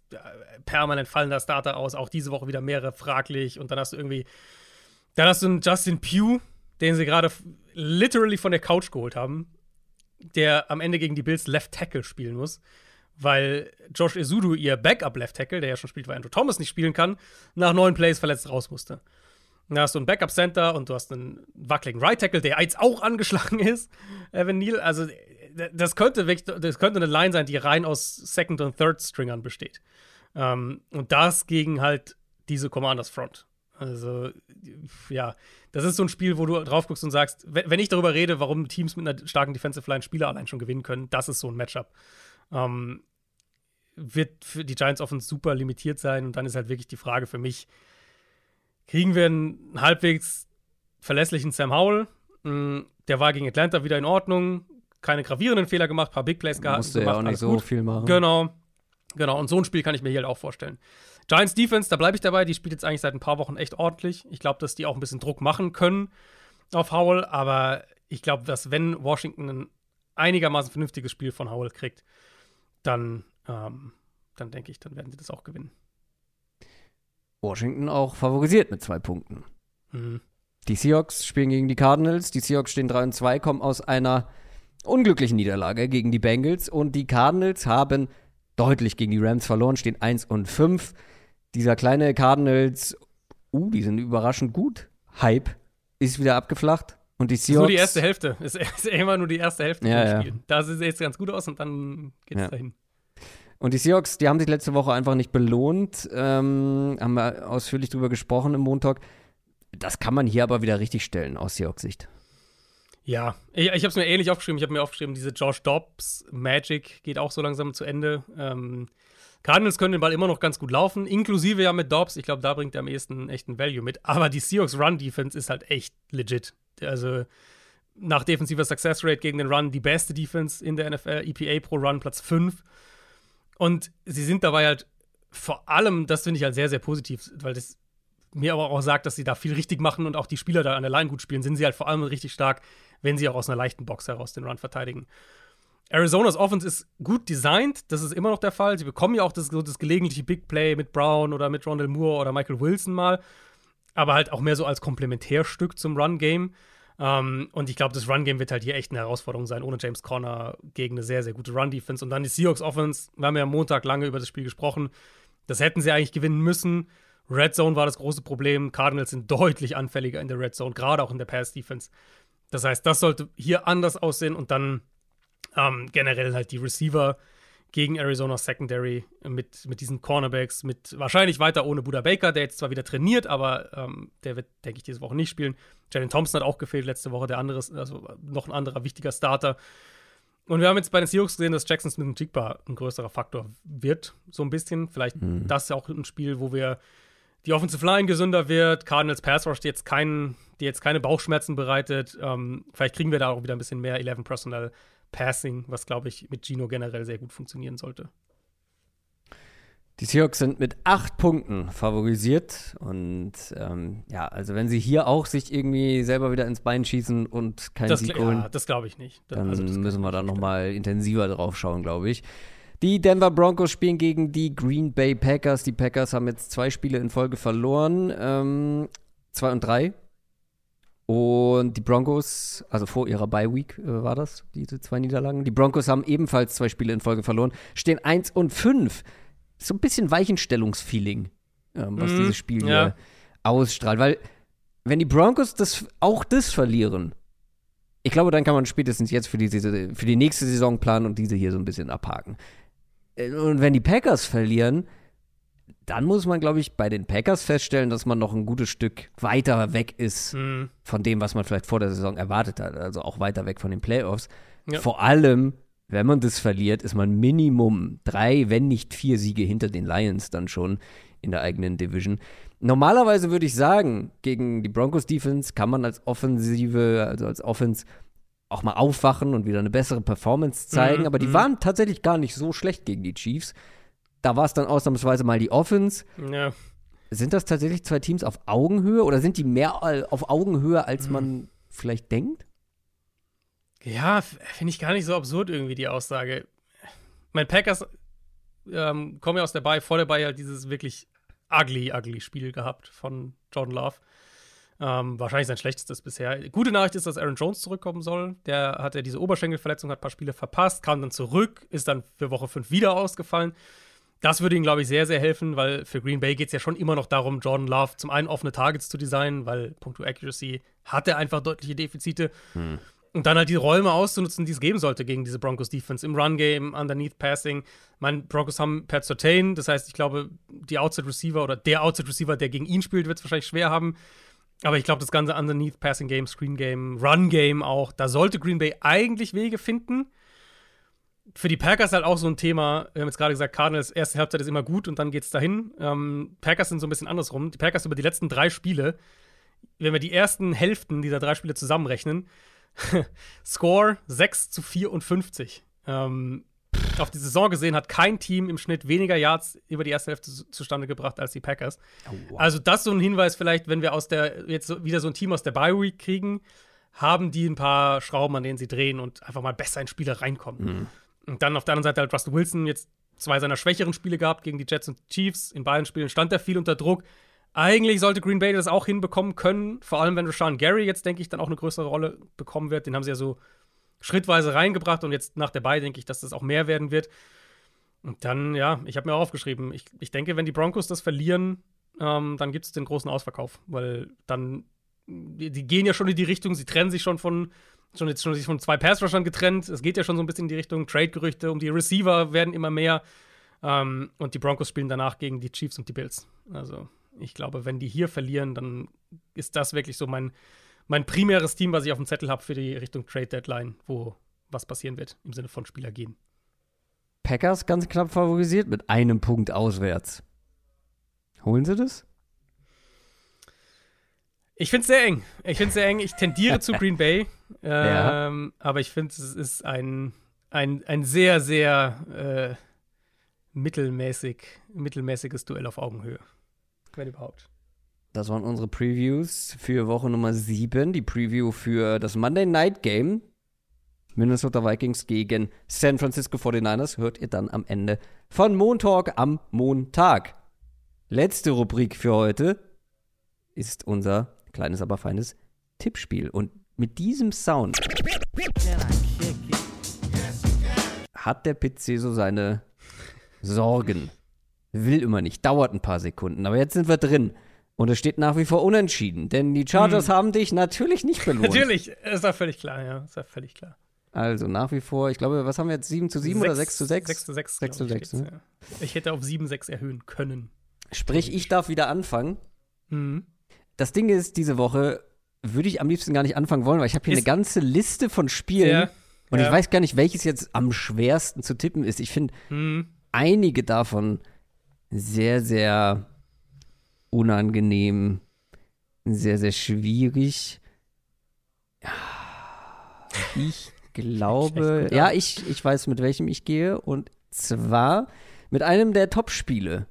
Mm. Ich möchte von dir wissen, wer gewinnt, die Lions oder die Ravens? Ah, okay, ich dachte, du gehst zu einem anderen Top-Spiel. Die Lions oder die Ravens? Das ist ein, ist ein, ist ein guter, Mhm.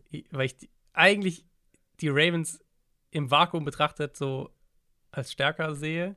Sind Aber die Lions Favorit mit drei Punkten zu Hause. Ja, die, die, Lions spielen halt besser bisher. Ähm, gib mir die Lions. Ich glaube, die Lions gewinnen das. Als drei Punkte Außenseiter. Stark, mhm. ja. Dann deine beiden. Gut, ähm, ich fange gleich mit dem Mid-Bowl an. Broncos Packers. Ja, das war klar. Ähm, das gewinnen die Packers. Okay, also ausverkauft bei den Broncos. Ja, also, also ich glaube, dass diese, diese Defense, die gute Defense war mm, mm. fluky, das war ähm, nicht der neue Standard. Und dann, glaube ich, ist die Packers Defense gut genug, um die Offense zu ärgern von den Broncos. Und dann gewinnen die Packers am Ende. Dass ich mit den Packers mitfiebern muss. Mann, naja, gut. Und das aber, hast du bedacht, es ist äh, in Denver Höhenluft und so. Ach komm, Höhenluft, ey. Gut, und dann kriegst du die von Packers, mir das Die Packers-Fans kriegen nach dem Sieg dann wieder ein bisschen ja, glaube ich. Bei, bei 3 und 3, ja. ähm, dann kriegst du das andere Topspiel von mir. Eagles-Dolphins. Ja, Dolphins. Ich kann nicht, ich kann nicht wochenlang äh, darüber reden, dass ich nicht zufrieden bin, wie die Eagles-Offense performt. Mm. Die Eagles-Defense hat so viele Ausfälle. Ich sehe nicht, wie die die Wide Receiver stoppen wollen. Ähm, und ein Shootout, glaube ich, gewinnen dann eher die Dolphins. Ich finde, die Dolphins sind das bessere Team momentan, deswegen Dolphins. Und wenn die Eagles für 350 Yards laufen? Naja, die, die Dolphins werden für 400 Yards passen. Also, also Yard Battle gewonnen, kein Problem. Ja, eben. äh, dann das letzte. Ah, schwierig, schwierig, schwierig, schwierig. Ich habe hier wirklich noch einige gute, einige mit Potenzial. Echt? Ich fand es danach echt, ich fand's echt tricky. Also das nee, waren jetzt schon so meine, meine Top-Spieler, die ich jetzt hier abge, also die inklusive deinem Ravens Lions hätte ich auch im Zettel gehabt. Danach war es, ist jetzt für mich, finde ich es echt schwierig. Oh, ich gebe dir was ganz Fieses. Weil du nicht weißt, welcher Quarterback spielen wird. Nee. Ähm, und zwar haben wir da auch nicht mehr viel Zeit.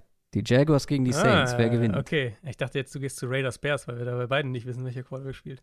Ja, aber da sind die Raiders einfach das bessere Team und Tyson Agent. Schon, ja. ah, nee, das ist mir zu einfach. Ich hätte, das Einzige, was ich noch gehabt hätte, ähm, was ich auch fies finde, ist tatsächlich Washington gegen New York. Da bin ich zu sehr bei Washington. Ja, ich das habe ich mir auch hätte, gedacht, deswegen, die sind auch Favorit. Ich hätte Browns Colts noch überlegt. Habe ich auch Walker. aufgeschrieben, wollte ich dir aber nicht geben, weil das bei dir schon sehr nach Colts, äh, nach Browns klang. Deswegen. Ja, genau. Ja, hätte ich auch gemacht. Ja, ähm, also ich nehme hier die Jaguars, weil mhm. wir jetzt, ich meine, wir, wir haben jetzt Donnerstag kurz nach elf. Ähm, bisher heißt es immer noch tendenziell, Trevor Lawrence spielt und ich traue den Saints gerade, also Saints Offense, Defense ist gut, Saints Offense traue ich einfach nicht. Ja, dann haben wir es. Also du Lions und Jaguars, ich nehme Dolphins und Packers. Korrekt. Und das war's für diese Woche. Das war unsere Preview auf Woche Nummer 7. Letzte Worte, Adrian? Rausschmeißerworte. Äh, Mal wieder ein normaler Sonntag. Diese Woche kein äh, London-Game, aber das ist ja nur von kurzer Dauer, weil ich glaube, nächste Woche ist der Sonntag, wo die Zeitumstellung ist. Das heißt, da ist alles eine Woche, eine Stunde früher. Und danach sind wir ja schon dann fast in den Deutschlandspielen. Danach sind wir schon nicht nur fast in den Deutschlandspielen, sondern sind wir. Sind wir schon, ne? Ja, da haben wir schon das erste Deutschlandspiel. Und sehen uns in Frankfurt. Das war's auf jeden Fall für diese Woche. Das war Downset Talk bei RTL Plus und überall da, wo es Podcasts gibt. Das habe ich am Anfang nicht gesagt. Hole ich gerne am Ende nochmal nach. Wir hören uns dann Montag auf jeden Fall wieder. Macht's gut. Tschüss. Ciao, ciao.